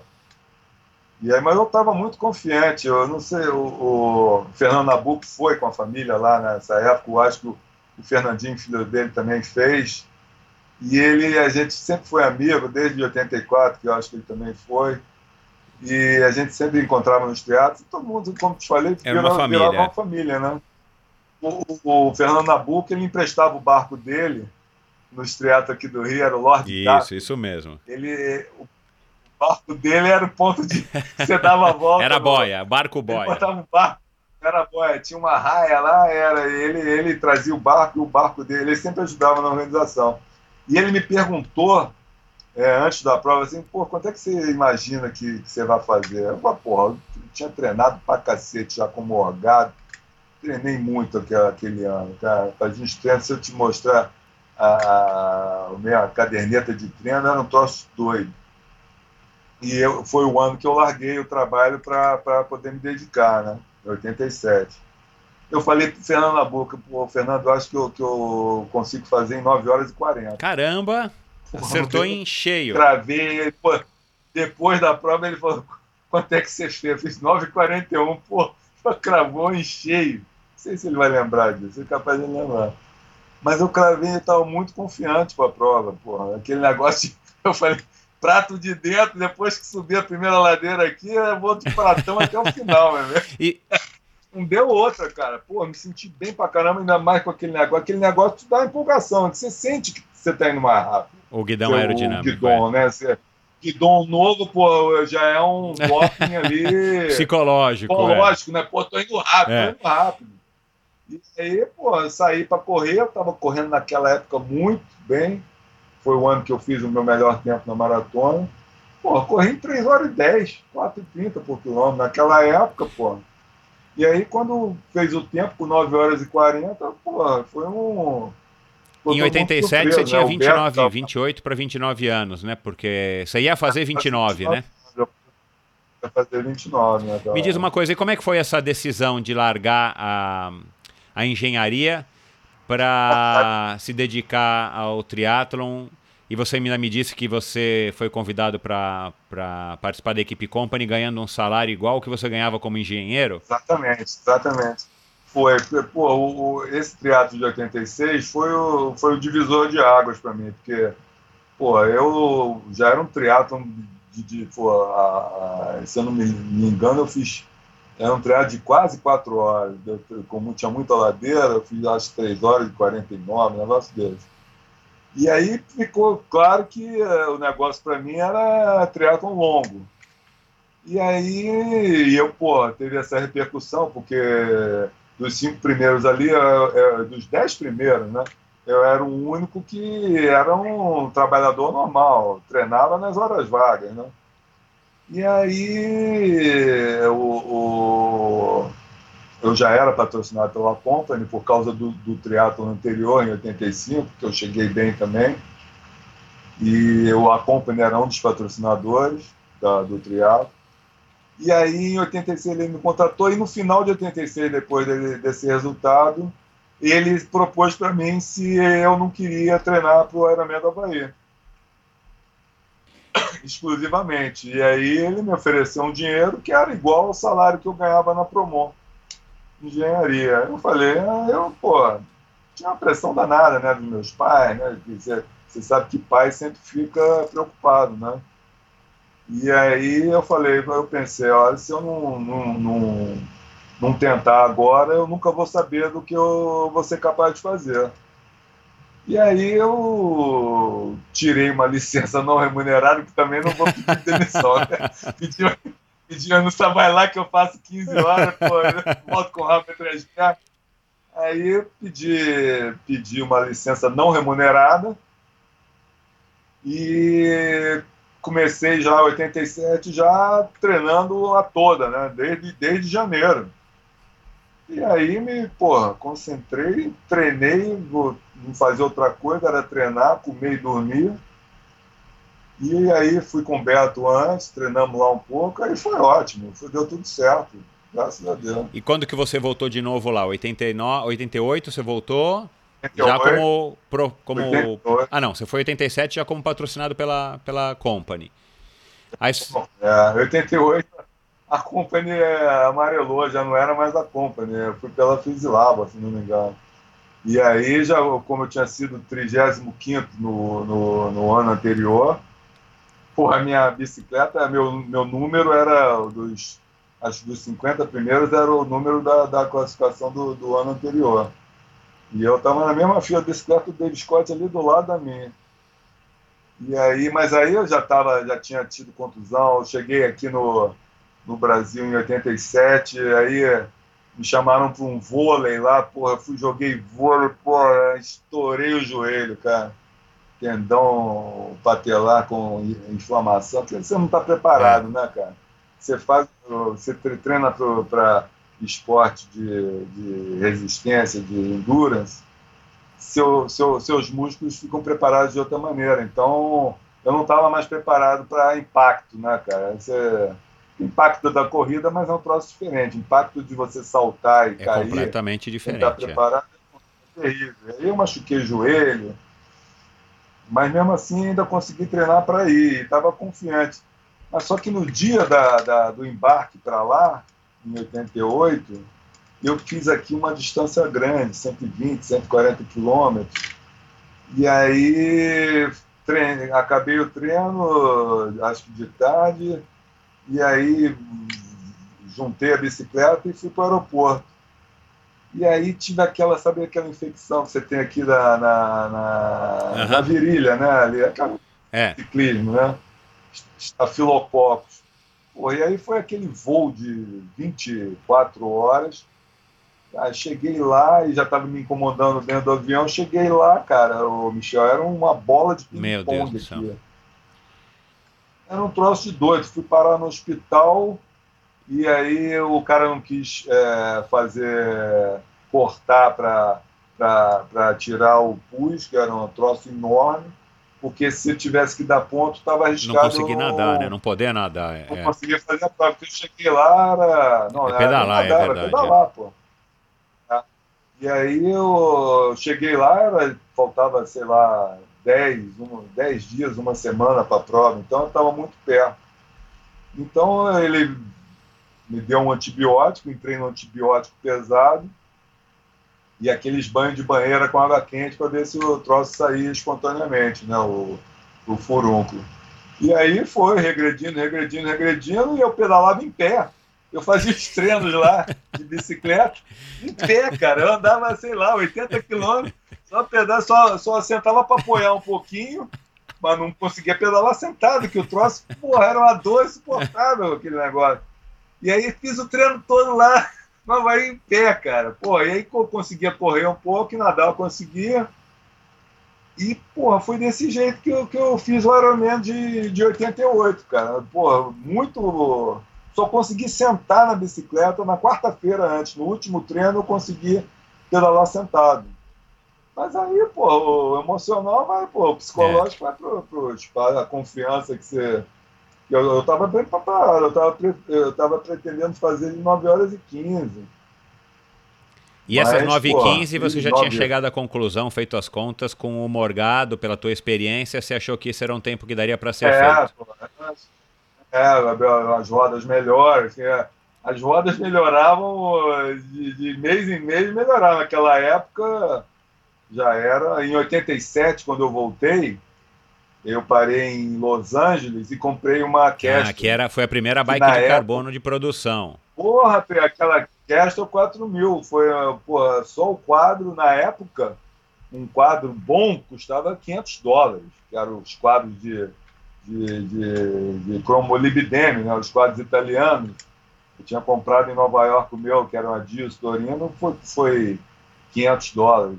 Esse, na época, a Keston foi 1.500 dólares, era um absurdo. De, de carro você você curtia o equipamento? Primeira... Você, você já era assim um aficionado pelo equipamento ou era simplesmente visando ah, o desempenho mesmo e sair atrás do. Visando, é, visando uhum. o desempenho, né? Todo. É, saiu na época que, que é, era a primeira bicicleta monocoque, a fibra é. de carbono. Era lindíssima a bicicleta. Já né? era, era é. toda branca. Ela ainda existe. Eu vendi para um amigo meu que ainda mantém ela até hoje. Tem mais de 30 anos a bicicleta. Ele ainda anda com ela.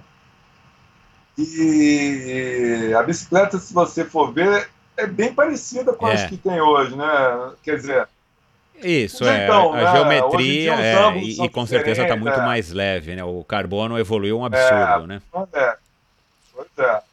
E em 88 eu já, já fui com essa bicicleta, com as rodas, era uma época, era a roda Roval. Exatamente, era, eu tive essa roda. roda. É, é boa roda, né? Pra época. Você sabe que a Roval foi comprada, roda, né, né, pela Specialized faz alguns anos e voltou, é. Ah, é. Mas eu não, enfim, já não é mais a mesma roda e, e com tantas outras rodas no mercado, enfim. É. Mas naquela época era uma, era uma Ela... referência. Eu cheguei a ter, tinha uns é. rolamentos excepcionais, era uma leve, era leve é, a roda. Era o... É, mas não tinha esse negócio de. de, de o não, aro não. não era aero, o aro Isso, era, era, era o meu quadrado, é. É, não tinha esse negócio de, de raio radial, o raio Cruzado, era ainda é, trançado, é. né? Então já era, cada vez melhorava um Bom, pouco. Bom, mas aí teu Ironman não foi o que você queria, você lembra o tempo?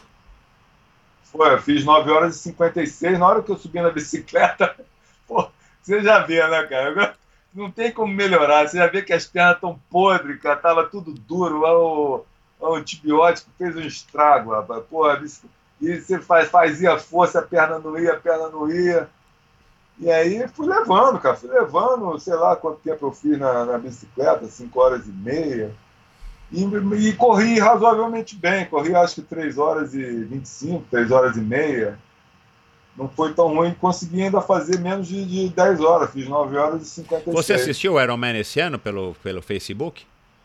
Não assisti, eu estava viajando. Você já assistiu a prova recentemente? Já, já assisti. É... Um troço de é, doido, né? Mudou completamente. Dia, né? Mas fazendo uma comparação entre o que você viveu aí na tua época e, e, a maneira como a prova acontece hoje. Não o ritmo dos atletas e tal, porque não dá nem para comparar. Mas o que, que, te chama mais atenção, assim, que você teria que você teria curtido, o que, que você acha que hoje é, é mais fácil, ou naquela época era melhor? Qual é, quais, qual é ou quais são as principais diferenças? Você consegue apontar? Cara, eu acho que hoje é muito mais gente, né? Quantas pessoas Duas mil e pouquinhas, né? Duas mil, acho que quatrocentos. É, na nossa época, é, eu acho que era mil, mil e quinhentos no máximo. Você ficava muito mais tempo que sozinho, assim, tipo, tinha horas que você não tinha Ah, companhia. ficava, você vê. Você vê, eu tenho uns amigos lá, é, eu, treino com, na minha piscina com o Morgado, ele tem lá o pessoal dele que treina, né? E tem um pessoal bom que, que, que consegue fazer volta de nove, nove horas e, e meia. Poderiam fazer menos, né? Mas não conseguem. E aí eu vejo que até hoje meu tempo Teu é um tempo é bom. E, é, e aí, cara, o que, o que eles relatam, cara, é que é quase impossível você hoje não ser penalizado. É, né? Esse é um dilema, Todo um problema mundo- de Kona. Porque, mas se você, o cara até argumentou com o troço direito, se você for ver, não tem como você pedalar sozinho ali, botar à frente, porque você está sempre É, com alguém é. do seu lado. Então, você ser pego no. no, no- nem- o cara não está nem trapaceando, é porque não tem como mesmo. O cara vai também deixar de É, pedalar. é o que a regra diz, mas é ninguém quer fazer isso, né? Parar de pedalar ou frear para o sujeito né? lhe passar, né? É, eu, eu tive em Kona há cinco anos atrás, quer dizer, porra, do jeito que era em 84, era espetacular, né? Porque era uma cidadezinha, não tinha nada. Hoje em dia tem Walmart. É, virou uma né? cidade padrão tudo lá. americana, né? Uma cidade de tamanho É, é. pequeno, mas Por um lado É. é, bom que, é, por um lado é bom que você tem todas as facilidades, mas por outro lado per- perdeu um pouquinho do charme. Aquele ônibus inglês de dois andares que tem nas ruas de Londres tinha lá, era uma, era uma graça aquele negócio. E as pessoas, o, não sei se hoje ainda consegue.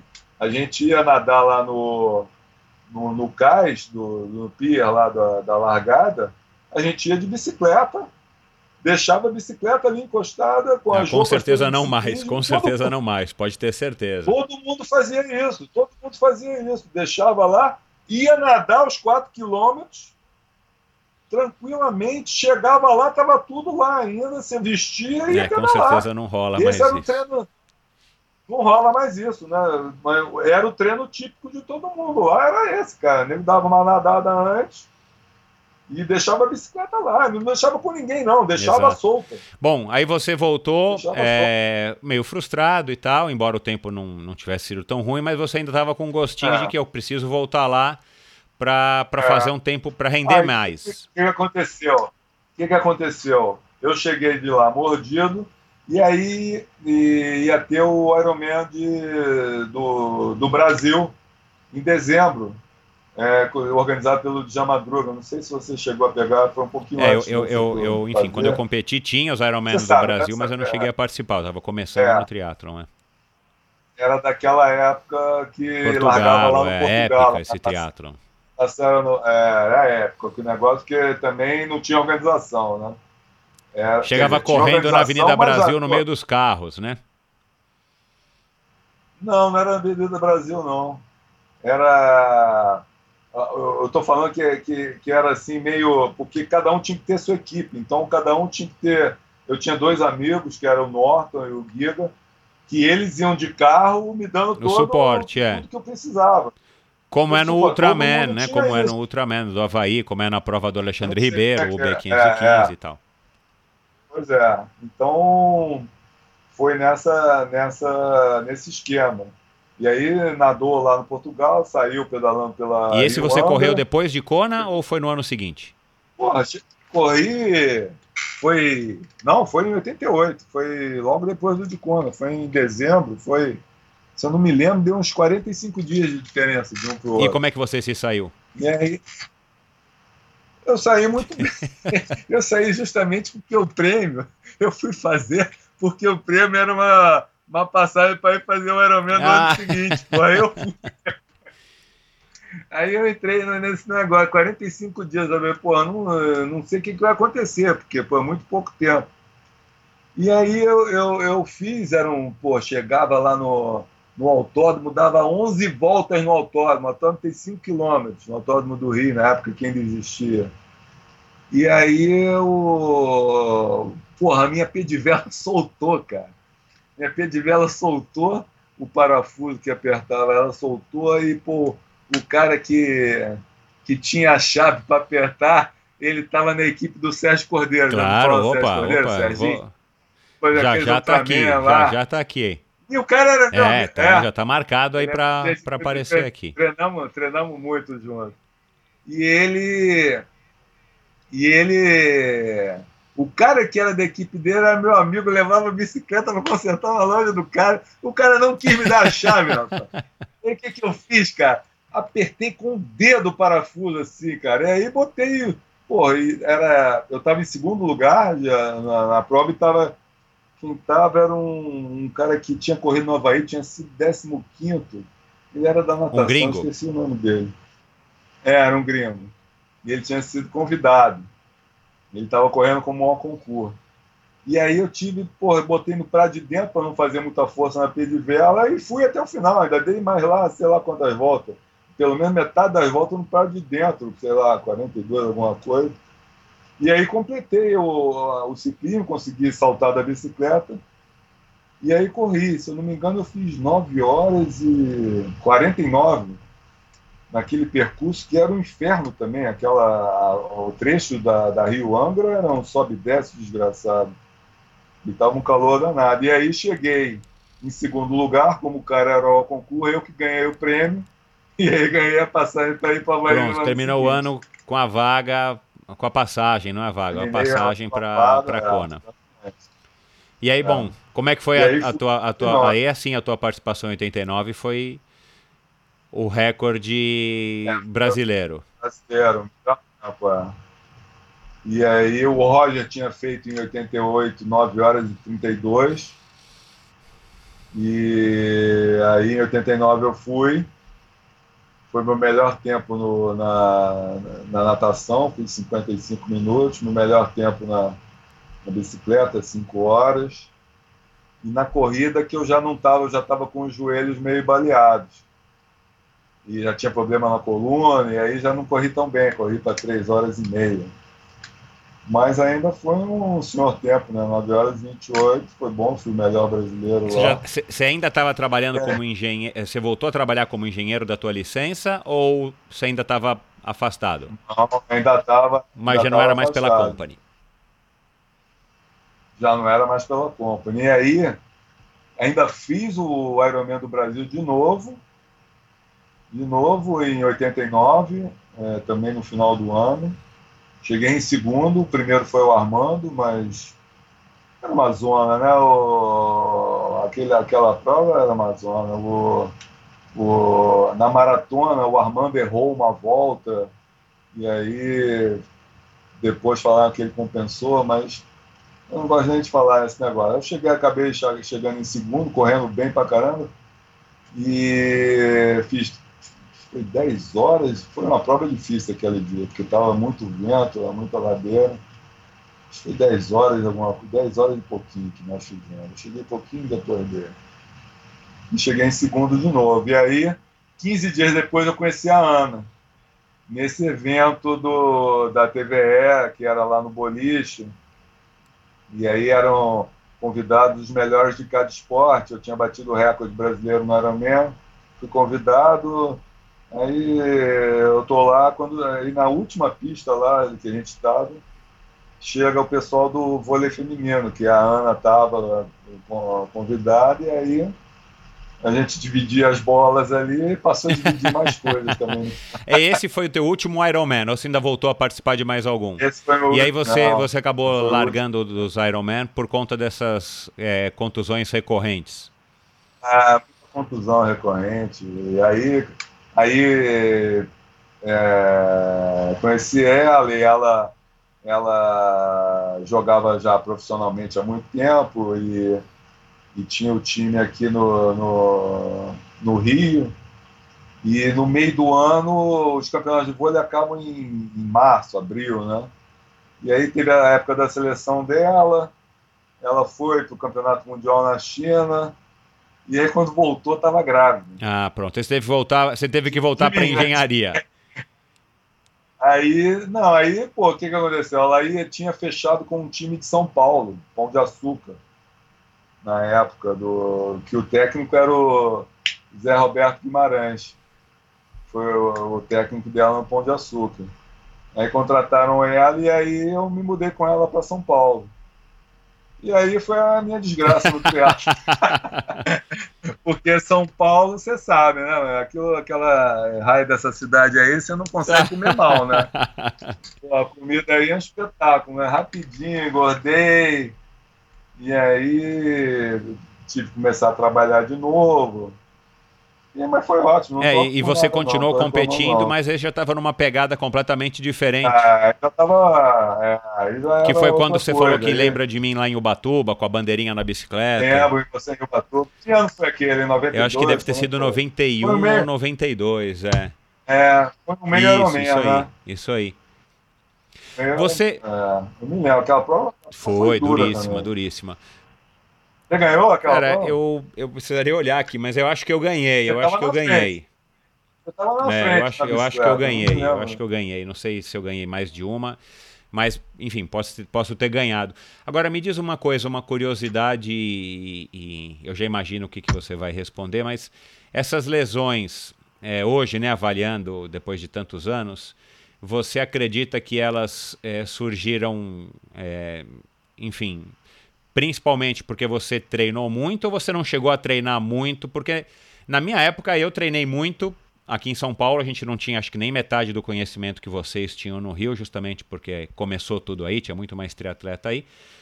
Mas eu não comecei no Ironman, né? Vocês começaram praticamente no Ironman. É, você chegou é, a treinar muito? Não, eu... Treinos que você olha para trás e fala, cara, que maluquice. Porra, esse ano de 87, cara, pô, era um treinos de maluco que eu fazia aí. E, tipo o quê? Você lembra de alguma. pô, lembro, pô. Eu, por exemplo, você conhece lá a parte de Niterói, Cambuinhas? Não. São as praias oceânicas de Niterói, né? Piratininga, é, Cambuinhas. Então, o Morgado é, era lá de Niterói, ele organizava os treinos por lá, que ele tinha a facilidade do carro lá. Então era tipo assim, é, nadava 3 quilômetros, pegava a bicicleta, saía lá de Cambuinhas, que é lá para lá de Niterói, subia até Friburgo, que era tipo 120 quilômetros, com uma, uma, uma, uma, serra de 20 quilômetros no final. E aí chegava lá, corria 16 quilômetros. E fazia isso, pô, já fiz, fizemos isso indo para Friburgo, indo para Petrópolis e correndo lá em Itaipava. E fazia uns treinos cavalares de, de, de ladeira. E com de, frequência isso? Frequência, subia o Cristo toda semana. E tinha treino de velocidade, Rafael? Vez. Você lembra? Fazer ou sprint ou. T... Na natação sim, Cara, mas na corrida. Sprint. Não, na natação sempre, né? Porque na natação, se você não fizer intervalado, você tá roubado. Agora, ciclismo é mais difícil, né? Na, na, rua você fazer, mas fazia, fazia. Você chegou a competir prova de ciclismo? Aquela. Não, nunca. Você não foi da equipe da KPM, tal como a Mônica Lucena? Não, não. Sempre, sempre pegava uma rabeira de vez em quando com eles. Eles faziam o mesmo percurso, né? Porque, aliás, só tem um percurso aqui para você treinar. Aliás, tem dois agora. Mas na época você tem que pegar pela Orla, vai pela Niemeyer, vai, pega a Sena Betida e treina para lá. Ou então você pega para subir a Canoas ou pega a Vista Chinesa e só treina nas montanhas. E a KPM sempre andava nesse percurso também. Mas o, a, o melhor tempo meu no Ironman do Havaí foi quando eu treinei menos. Olha. Em 89, quando é, eu fazia no ciclismo praticamente só fazia treino de, de qualidade. Era, era um contrarrelógio, sei lá, de 60, 70 quilômetros, forte o tempo todo, fazíamos intervalados. Um dia era, um dia era contrarrelógio, outro dia era intervalado, outro dia era longa, mas a longa andando rápido também. As três modalidades quase todo dia? Você se recorda? Não, nessa época eu fazia quatro sessões de ciclismo, quatro ou cinco de natação e quatro de, de corrida. Fazer musculação ainda. Hoje em dia eu faço três de ciclismo, três de natação, três de musculação e duas ou três Você pedala na, na rua ou você pedala indoor? Pedalo na rua, mas Durante a semana, mais ciclovia, vou de mountain bike, um mountain bike bem pesado, que aí eu continuo fazendo força numa velocidade baixa que dá para andar na, na, ciclovia. No fim de semana, aí sim, eu vou, faço ladeira, ando mais, pego a bicicleta de estrada e tua, tua bicicleta não é ainda a Kestrel que você vendeu, mas também não é essa Dios que você tinha. Não, é uma de estrada, também não é muito nova, não. É uma Colnago C50. Excelente é bicicleta. É, é, 7 quilos, todo grupo Dura Ace, e com um clipezinho de, de carbono, é levinha a bicicleta. É outra coisa, né? Você tem sentir uma diferença danada. E você, você compete, arrisca uma competição aqui ó, ali de vez em quando? Cara, eu vou tentar fazer agora, né, agora depois de 60. Vai aproveitar, vai aproveitar a mudança fazer. de categoria, que você é o mais novo da categoria. É, é, eu vou tentar fazer, eu estou conseguindo. Eu tive um problema na, na coluna que, porra, me dá uma travação na, na batata da perna, irradia tipo ciático que parece que agora eu estou conseguindo resolver, fazendo mais exercício para lombar, e já estou correndo há uns quatro meses sem sentir que nada. Legal. E aí, e aí vou tentar, vou, vou ver se eu consigo fazer fazer um triatlinho pequenininho só para pegar o gostinho. mas, mas, mas você não vai largar para terminar. Eu aposto que você vai largar para ganhar pelo menos da galera da tua idade. Ah, mas, oficialmente, oficialmente vai ser para terminar, mas chega lá na hora, na hora você, você esquece, você sente saudade de, de, sofrer e aí não tem jeito, né? Começa quando, quando que foi teu último triatlo, você se recorda? Porra, cara, deve ter deve ter uns 20 anos. Ah, tá quase igual a mim, então. Eu, faz 21 que eu não faço um, é. É? Não, então eu podia fazer Cara, só que eu tô pior que você, viu? Eu não tenho. Eu tô tá com 49, mas eu tô todo quebrado, cara. Eu não consigo correr. é, ainda é não mesmo? consigo, cara. Ah, porra. Mas 5km a gente corre, cara. 5km acho que dá pra correr. Faz um... Aqui tem sempre um... o triatlo aí da federação lá no Recreio. É uma beleza, cara. Pô, não sei por que não faziam naquela então, época cara, lá. É. Na... Nada lá, você já viu? Já, já, já vi. Você já viu? O... Todos, todos os triatlos então, agora são lá. Até o Agora chama 70.3. Ah, porra, piadagem. Antes era Ralph é, é, é. meio Ironman. Eu vou fazer um 70.3, porra. E aí, tá nada lá na Macumba, que é uma praia então. linda, e pedala ali no asfalto lá, asfaltaram para a Olimpíada, ficou um espetáculo. Eu acho que é um dos lugares mais legais para se competir triatlo no mundo, né? É, é bem legal. E aí estou pensando em fazer, pô, vou chegar lá na rabeira, mas pelo menos vou, vou, tentar fazer. Eu tenho duas operações no joelho, né, cara? Eu, você ia perguntar se, se, se perguntou se essas lesões bem daquela época, certamente tem muito a ver. Porque, pô, eu, eu rompi o tendão patelar do joelho em 2007 mas não foi fazendo nenhum esporte, cara. Foi descendo uma escada. Pior ainda, né? É mais frustrante, né? Mais frustrante. Era uma escada em, tipo assim, espiral, e o degrau na parte de dentro era, era estreitinho, e vinha uma pessoa pelo lado de fora. Então eu fui pelo lado de dentro, pô, fui dar um passo, não encontrei o degrau, fui encontrar um metro e meio abaixo. E aí, pô, estourou o joelho, e estourou o tendão patelar, ruptura total, isso foi na sexta-feira, no domingo eu operei. Ficou ótimo, cara. Pô, eu não sinto nada, mas é, vem tudo daí. E há dois anos atrás eu operei o menisco do. Teve uma ruptura parcial do menisco, não sei como também que eu fiz isso, consegui fazer. Há dois anos atrás também fiz uma artroscopia, também ficou ótimo. Não reclamo de nada, não. Mas, se você já está correndo há certamente... quatro meses e não sentiu, sentiu nem isso, nem a lesão, é. nem o, o, problema aí na, na batata nas costas, está é, excelente. É, eu tô, eu tô meio animado. Estou um pouquinho ainda acima do peso, mas. Pô, para fazer, para fazer, faz acima do peso um pouquinho. Não, é, e, e o legal, o legal, o legal vai ser a sensação de você estar tá voltando para para um é. triatlon depois de tantos anos, né? É, mas vou ter que comprar essas coisas novas todas, aquela roupinha que tinha. Você vai competir que, com o macaquinho roupinha de roupinha? Agora, né? Você vai de, vai de sunga? Cara, eu, vou, eu tenho até vontade, porque a minha bicicleta não tem. É, é, a, a Colnago, você olha, o nego olha, essa é vintage, né? Agora, porque as bicicletas agora são todas é, é. esquisitas, né? Os ângulos, os ângulos são todos diferentes. A minha é aquele é, tubo reto na, em cima, é aquela bicicleta tradicional, é toda levinha, mas é aquela geometria antiga. Eu tô até te uma ideia boa, fazer de sunga, é, fazer, botar short de ciclismo na, na hora. É, botar... não precisa. É, porra, era desse jeito, cara. Todo mundo trocava de roupa total, cara. Mesmo no Havaí, Exato, todo mundo lembro, trocava de claro, roupa. Né? Agora é cheio de, de sacanagem. Então você vai poder pedalar de sapatilha, pelo menos, mas não precisa colocar aquela meia que vem até o joelho, né? Combinando com a cor da bicicleta. Você sabe que eu nunca pedalei de meia, cara. Até hoje eu pedalo sem meia, cara.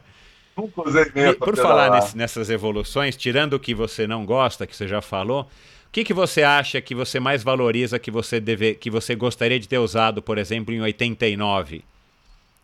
Você ali em Kona com uma bicicleta de ah, 7 quilos muita... ou com é, um grupo exatamente. eletrônico? Nem sei, porque o, o, o Celso Anderson sempre fala que no, no, no ciclismo profissional tem um limite Isso, pro peso, é. né? A bicicleta não pode é ser mais leve é, do que 6 7 alguma quilos, 6 né? e 8, acho, 6 e 8, se eu não me engano, é. É. Agora, a bicicleta de triatlo hoje em dia é o quê? Pesa quanto? Uma bicicleta top? Eu acho que deve pesar na faixa aí de 9, 8 e alguma coisinha, porque elas são, é, elas são aerodinâmicas, é. são mais pesadas, né? É, é. Eu tenho curiosidade de, de, Eu teria curiosidade de saber quanto tempo eu teria feito com. Não só com as bicicletas de hoje, com as rodas, que são um espetáculo, né? Mas com o treinamento de hoje. Ah, olha lá, é. Com, com a sabedoria, com o conhecimento, é, né? com a evolução. Exatamente. Do que treinar, qual o equipamento melhor. É, e eu, eu acho que iria dar Você... uma grande diferença. Né? Para você ver como aqueles caras naquela época, os caras estavam muito à frente do tempo e eram atletas muito, acho que ah, de um certo modo muito melhor. Os tempos que eles faziam naquela época já, o, aquela batalha épica que teve. Foi em 89, 89, é, o ano que você estava lá. Mark Allen, David o, Scott. o David Scott. Cara, os caras fizeram duas horas e Isso, foi quebrado ano passado somente pelo alemão, né? Esse ano ele quebrou de novo, mas... Exatamente.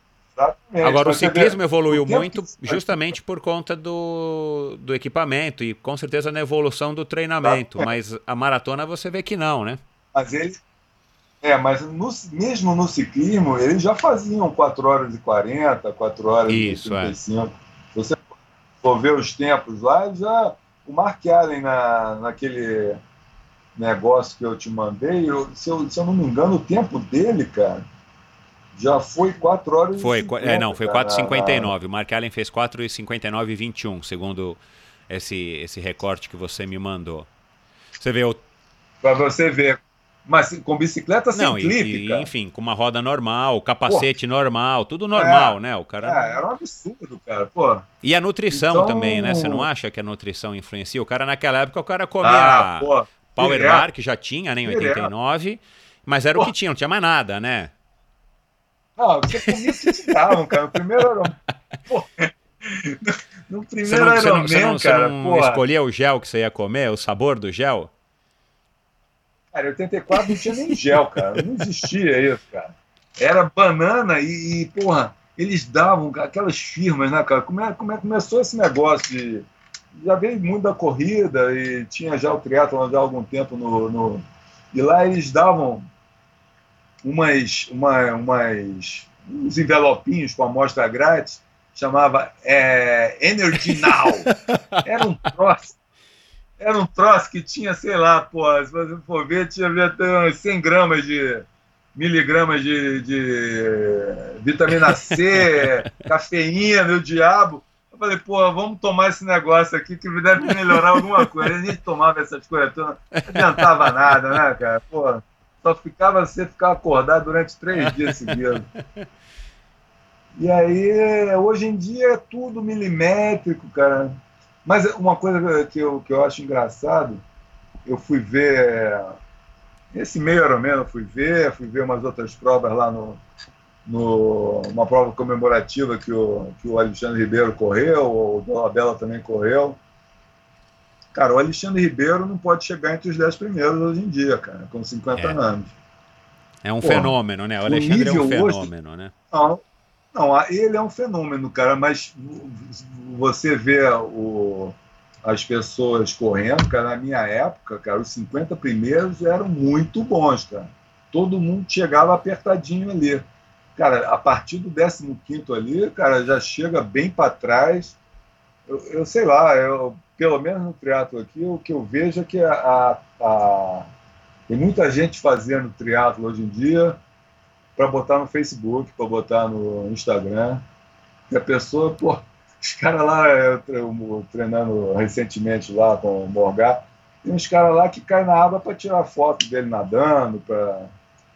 Sei lá. É, os é, tempos é, mudaram mudou. muito, né, Rafael? Mudou, o perfil dos atletas é. mudou muito. É, né? cresceu que teve, que teve esse lado bom, né? Porque o esporte, enfim, o é. esporte hoje é é quase que um mainstream, né? Não é mais o que era naquela época, na tua época principalmente. É. E claro que tem efeitos é. colaterais. Agora eu estava conversando isso e converso isso. O Alexandre Ribeiro falou uma coisa que, que, que ficou para mim, já faz tempo que o Alexandre esteve aqui, mas é, cada um tem o, so, o, o, seu momento, a sua época, e, e, vocês viveram essa época aí que eu considero uma época de ouro pelo fato é, de vocês terem desbravado algo que era desconhecido. Eu acho que isso muda tudo né? O fato de você estar tá indo para o Ironman sem ter é. a internet para ficar pesquisando, é, vocês foram cobaia. É, mas, cara, as pessoas que estão começando hoje e a pessoa que está indo para o primeiro Ironman ou acabou de chegar do primeiro Ironman, ele está tendo emoções semelhantes, é, embora com, com é. outra perspectiva. É. é. porque no final das contas o desafio, o desafio é o mesmo. É o né? mesmo Na hora que você na hora que dá o tiro da largada lá, é a mesma coisa, cara. Você tem que vencer as distâncias e terminar da melhor Exato. maneira possível. Cada um tem é, seu desafio. É. Mas que essa época que vocês tiveram esse privilégio foi uma época interessante pelo, pelo fato de ser desconhecido, pela aventura, né? Como eu também disse aqui no começo da, da do episódio. Eu acho que é. vocês foram privilegiados, é, sem sombra de dúvidas, né? Na minha opinião. Você, se você for decidir participar desse, desse próximo triatlon aí, o, o triatlon curtinho aí na, no Rio, você vai procurar algum tipo de orientação para treinar ou você vai fazer, enfim, por... Não, vou fazer, não, não. Eu até posso procurar o Morgado para ele me dar uns treininhos de natação, só para, é, para ficar mais, mais profissional o negócio, né? Melhorar um pouquinho, porque é, é, o negócio hoje é triste, sabia? Porque...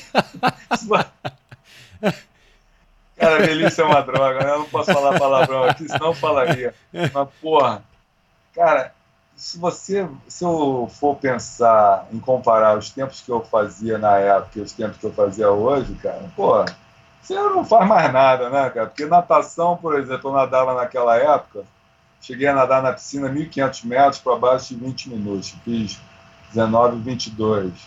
Quer dizer, eu nadava porra, por volta de 1,15, 1,20. De roupa é mais rápido ainda. Hoje em dia, pô, se nado 1,40, tá, tá de ponta, tá ótimo. Já estou feliz da vida. Ciclismo é a mesma coisa. Pedalei lá no meu melhor tempo no Havaí, 36 de média. Naquele percurso lá que você conhece, com aquele calor e tudo. Pô, no dia que eu pedalo aqui 30 km por hora, pô, 30 e pouco, tá, uma, tá um espetáculo. E corrida, então, pô, corrida é uma, é uma tristeza. Correr a maratona 4 por quilômetro. Hoje em dia eu corro a 6h30, 7 minutos por quilômetro.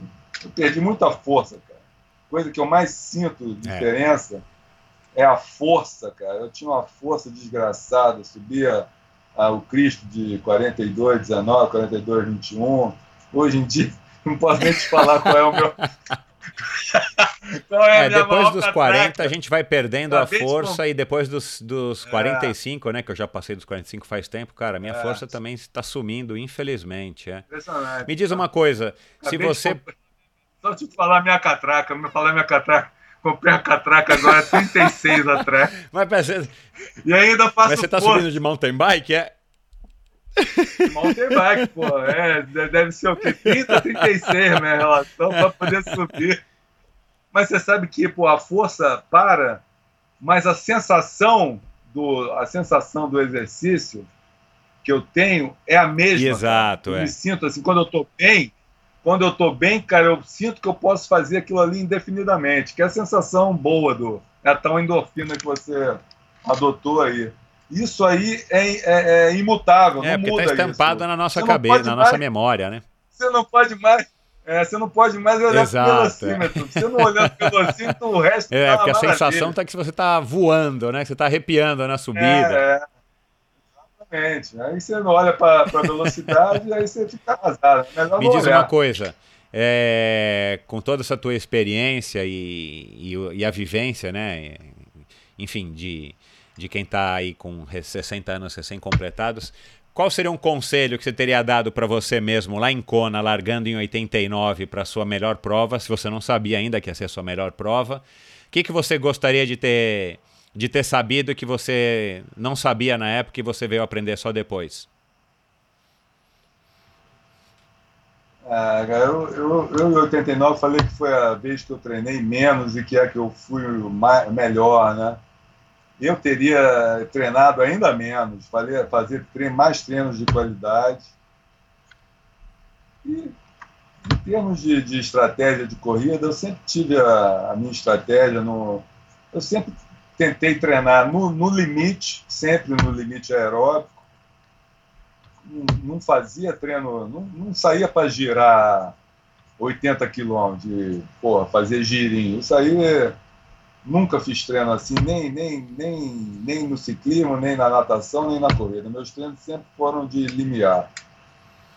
E... Mas eu teria treinado menos. menos. É muito volume. Não tem necessidade de ter tanto volume assim. Hoje em dia tá, acho que está mais, mais que comprovado É, isso. está né? mais do que comprovado. Embora é, o, o que eu vejo e eu acompanho aí, tanto pelas redes sociais quanto aonde eu treino, na própria USP, no, no Clube Pinheiros, que eu treino com uma galera lá de, de triatlo, embora não esteja mais competindo, eu ainda arrisco dizer que as pessoas estão treinando muito ainda. É, com toda a sabedoria, Aham. o conhecimento, com todos os equipamentos, as maneiras de você avaliar sua performance, né? A gente não falou, mas o próprio Garmin, o GPS, você não precisa estimar qual é a sua média, você não É, precisa eu- correr num é, percurso X, você não precisa voltar de carro lá. Ah, e agora é média É, potência, é. agora é uma maravilha, né? Então Michel? eu, eu ainda arrisco época- dizer que o triatlon tem um pouco dessa tendência, dessa herança é, do começo É. do esporte, de que quanto mais você treina, melhor. Eu não sei, eu posso estar É, enganado, mas mas, aí- eu acho que ainda estão se Não, equivocando. você está certo. Tá certo, mas quando você é atleta, você sabe que você quer sempre treinar É, então, mais, a hora né? que você está com essa.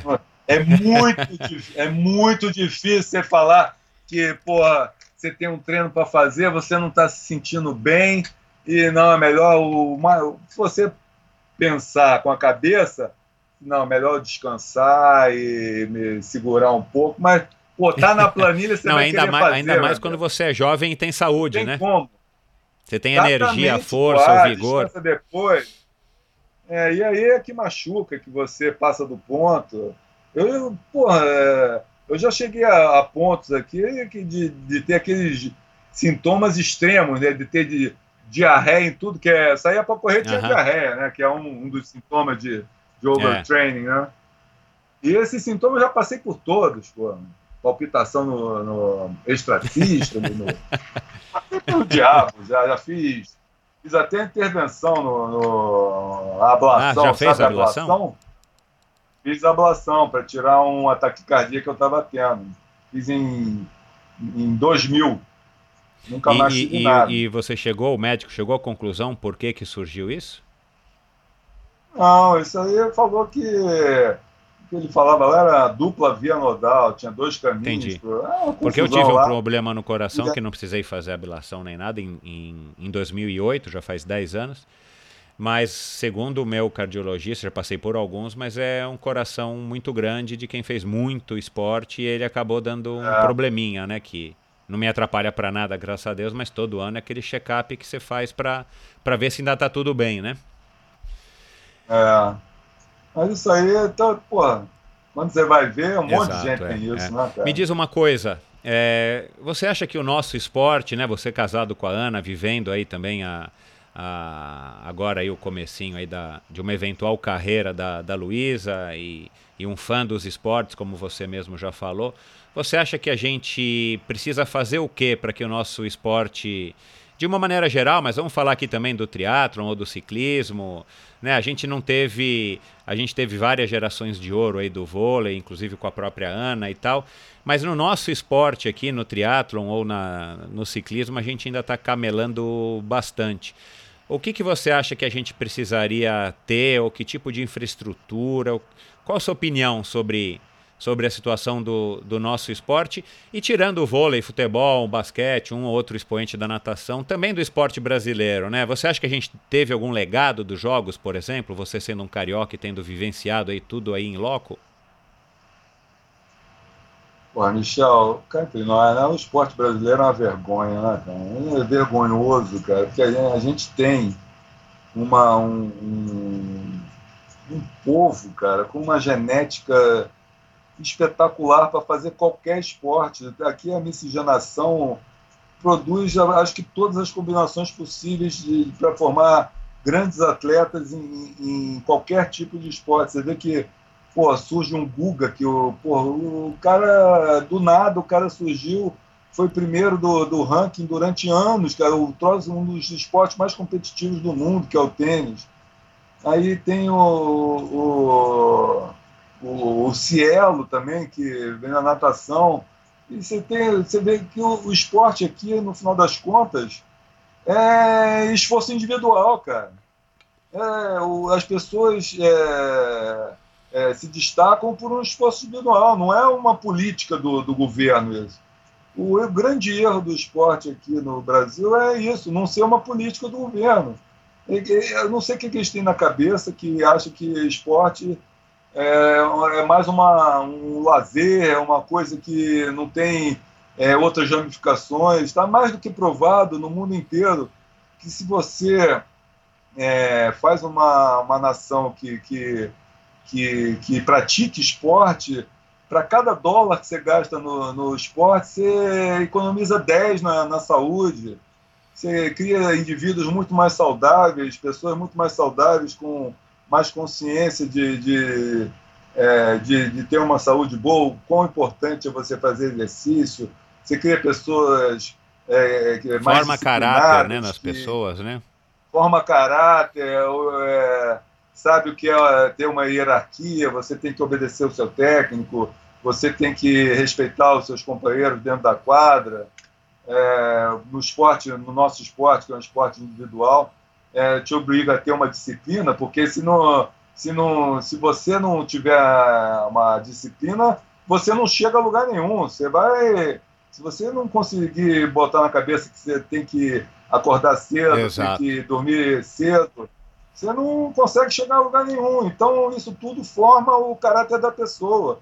E, pô, aqui no Brasil as pessoas não se, não se, não se ligam nisso, cara. Que você é, é, fazendo um esporte, é, fazendo as pessoas praticar esporte, você vai criar melhores cidadãos, melhores pessoas. Sem dúvida.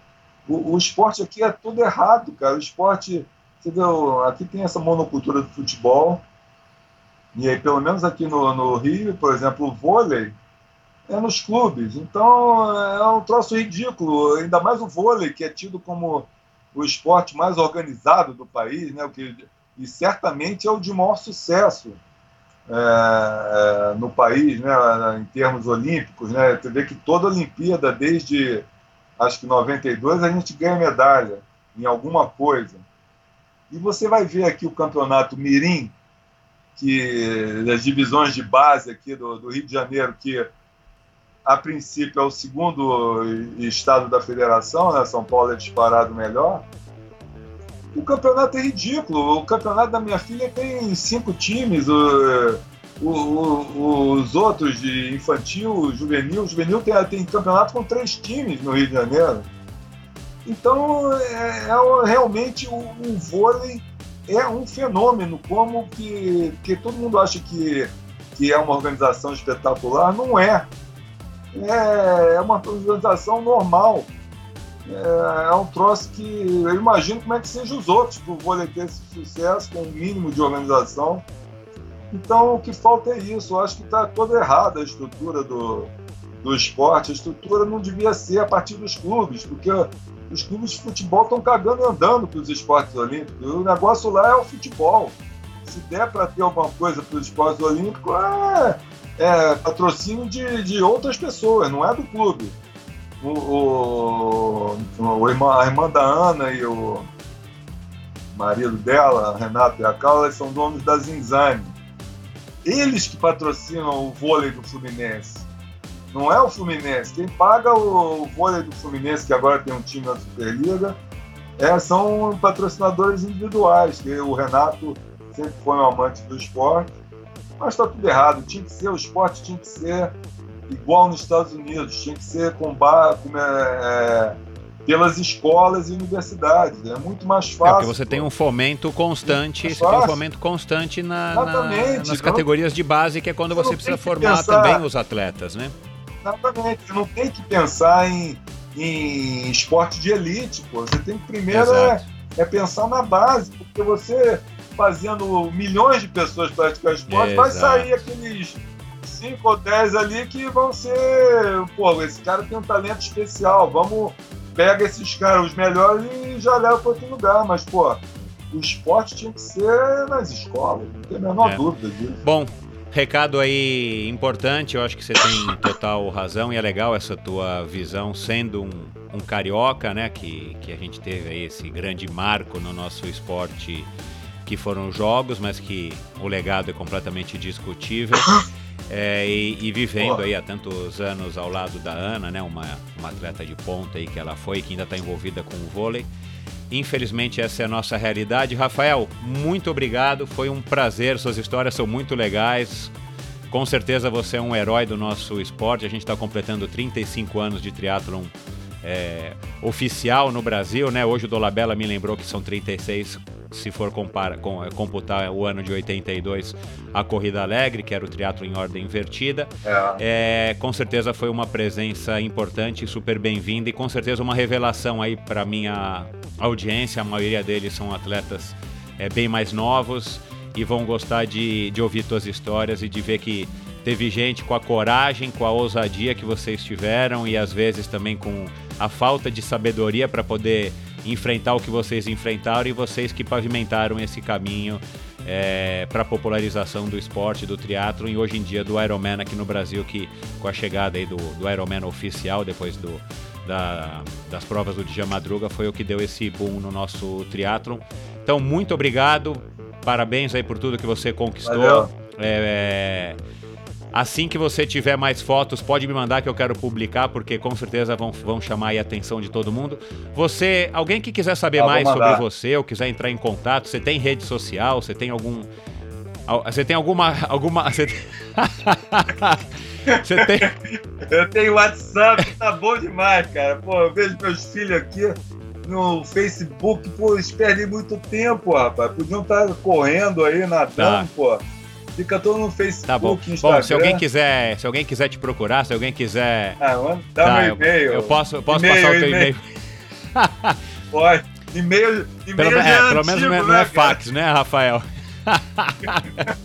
né? Então eu vou colocar no, nos links do post de hoje é, a, o, o, contato aí do teu, teu e-mail. Vai que alguém quer te fazer uma pergunta ou, ou sei lá. É, é se alguém quiser entrar em contato, manda procurar o Facebook da, da Ana, que ela tem esses negócios. Claro, o, é, Facebook tá ela certo. tem. Tá bom, cara. Muito obrigado. Parabéns aí por todas as tuas conquistas. Valeu. E um grande abraço. Tá. Valeu, um abraço.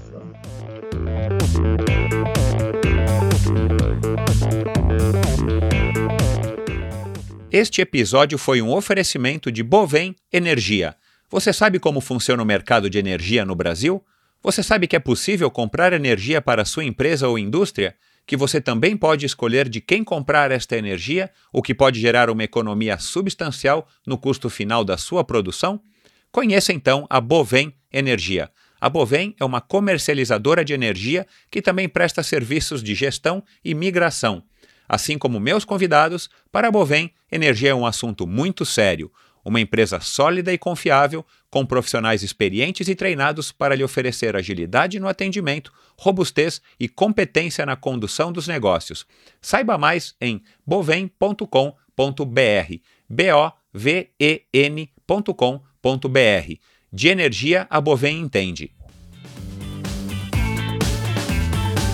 Obrigado por ouvir mais esse episódio do Endorfina. Acesse endorfinabr.com para ver as notas e links mencionados na conversa de hoje. Lá você ainda encontra todos os episódios do Endorfina. E lembre-se de participar você também, enviando suas sugestões, perguntas e críticas para michel.endorfinabr.com. Um abraço e até a próxima!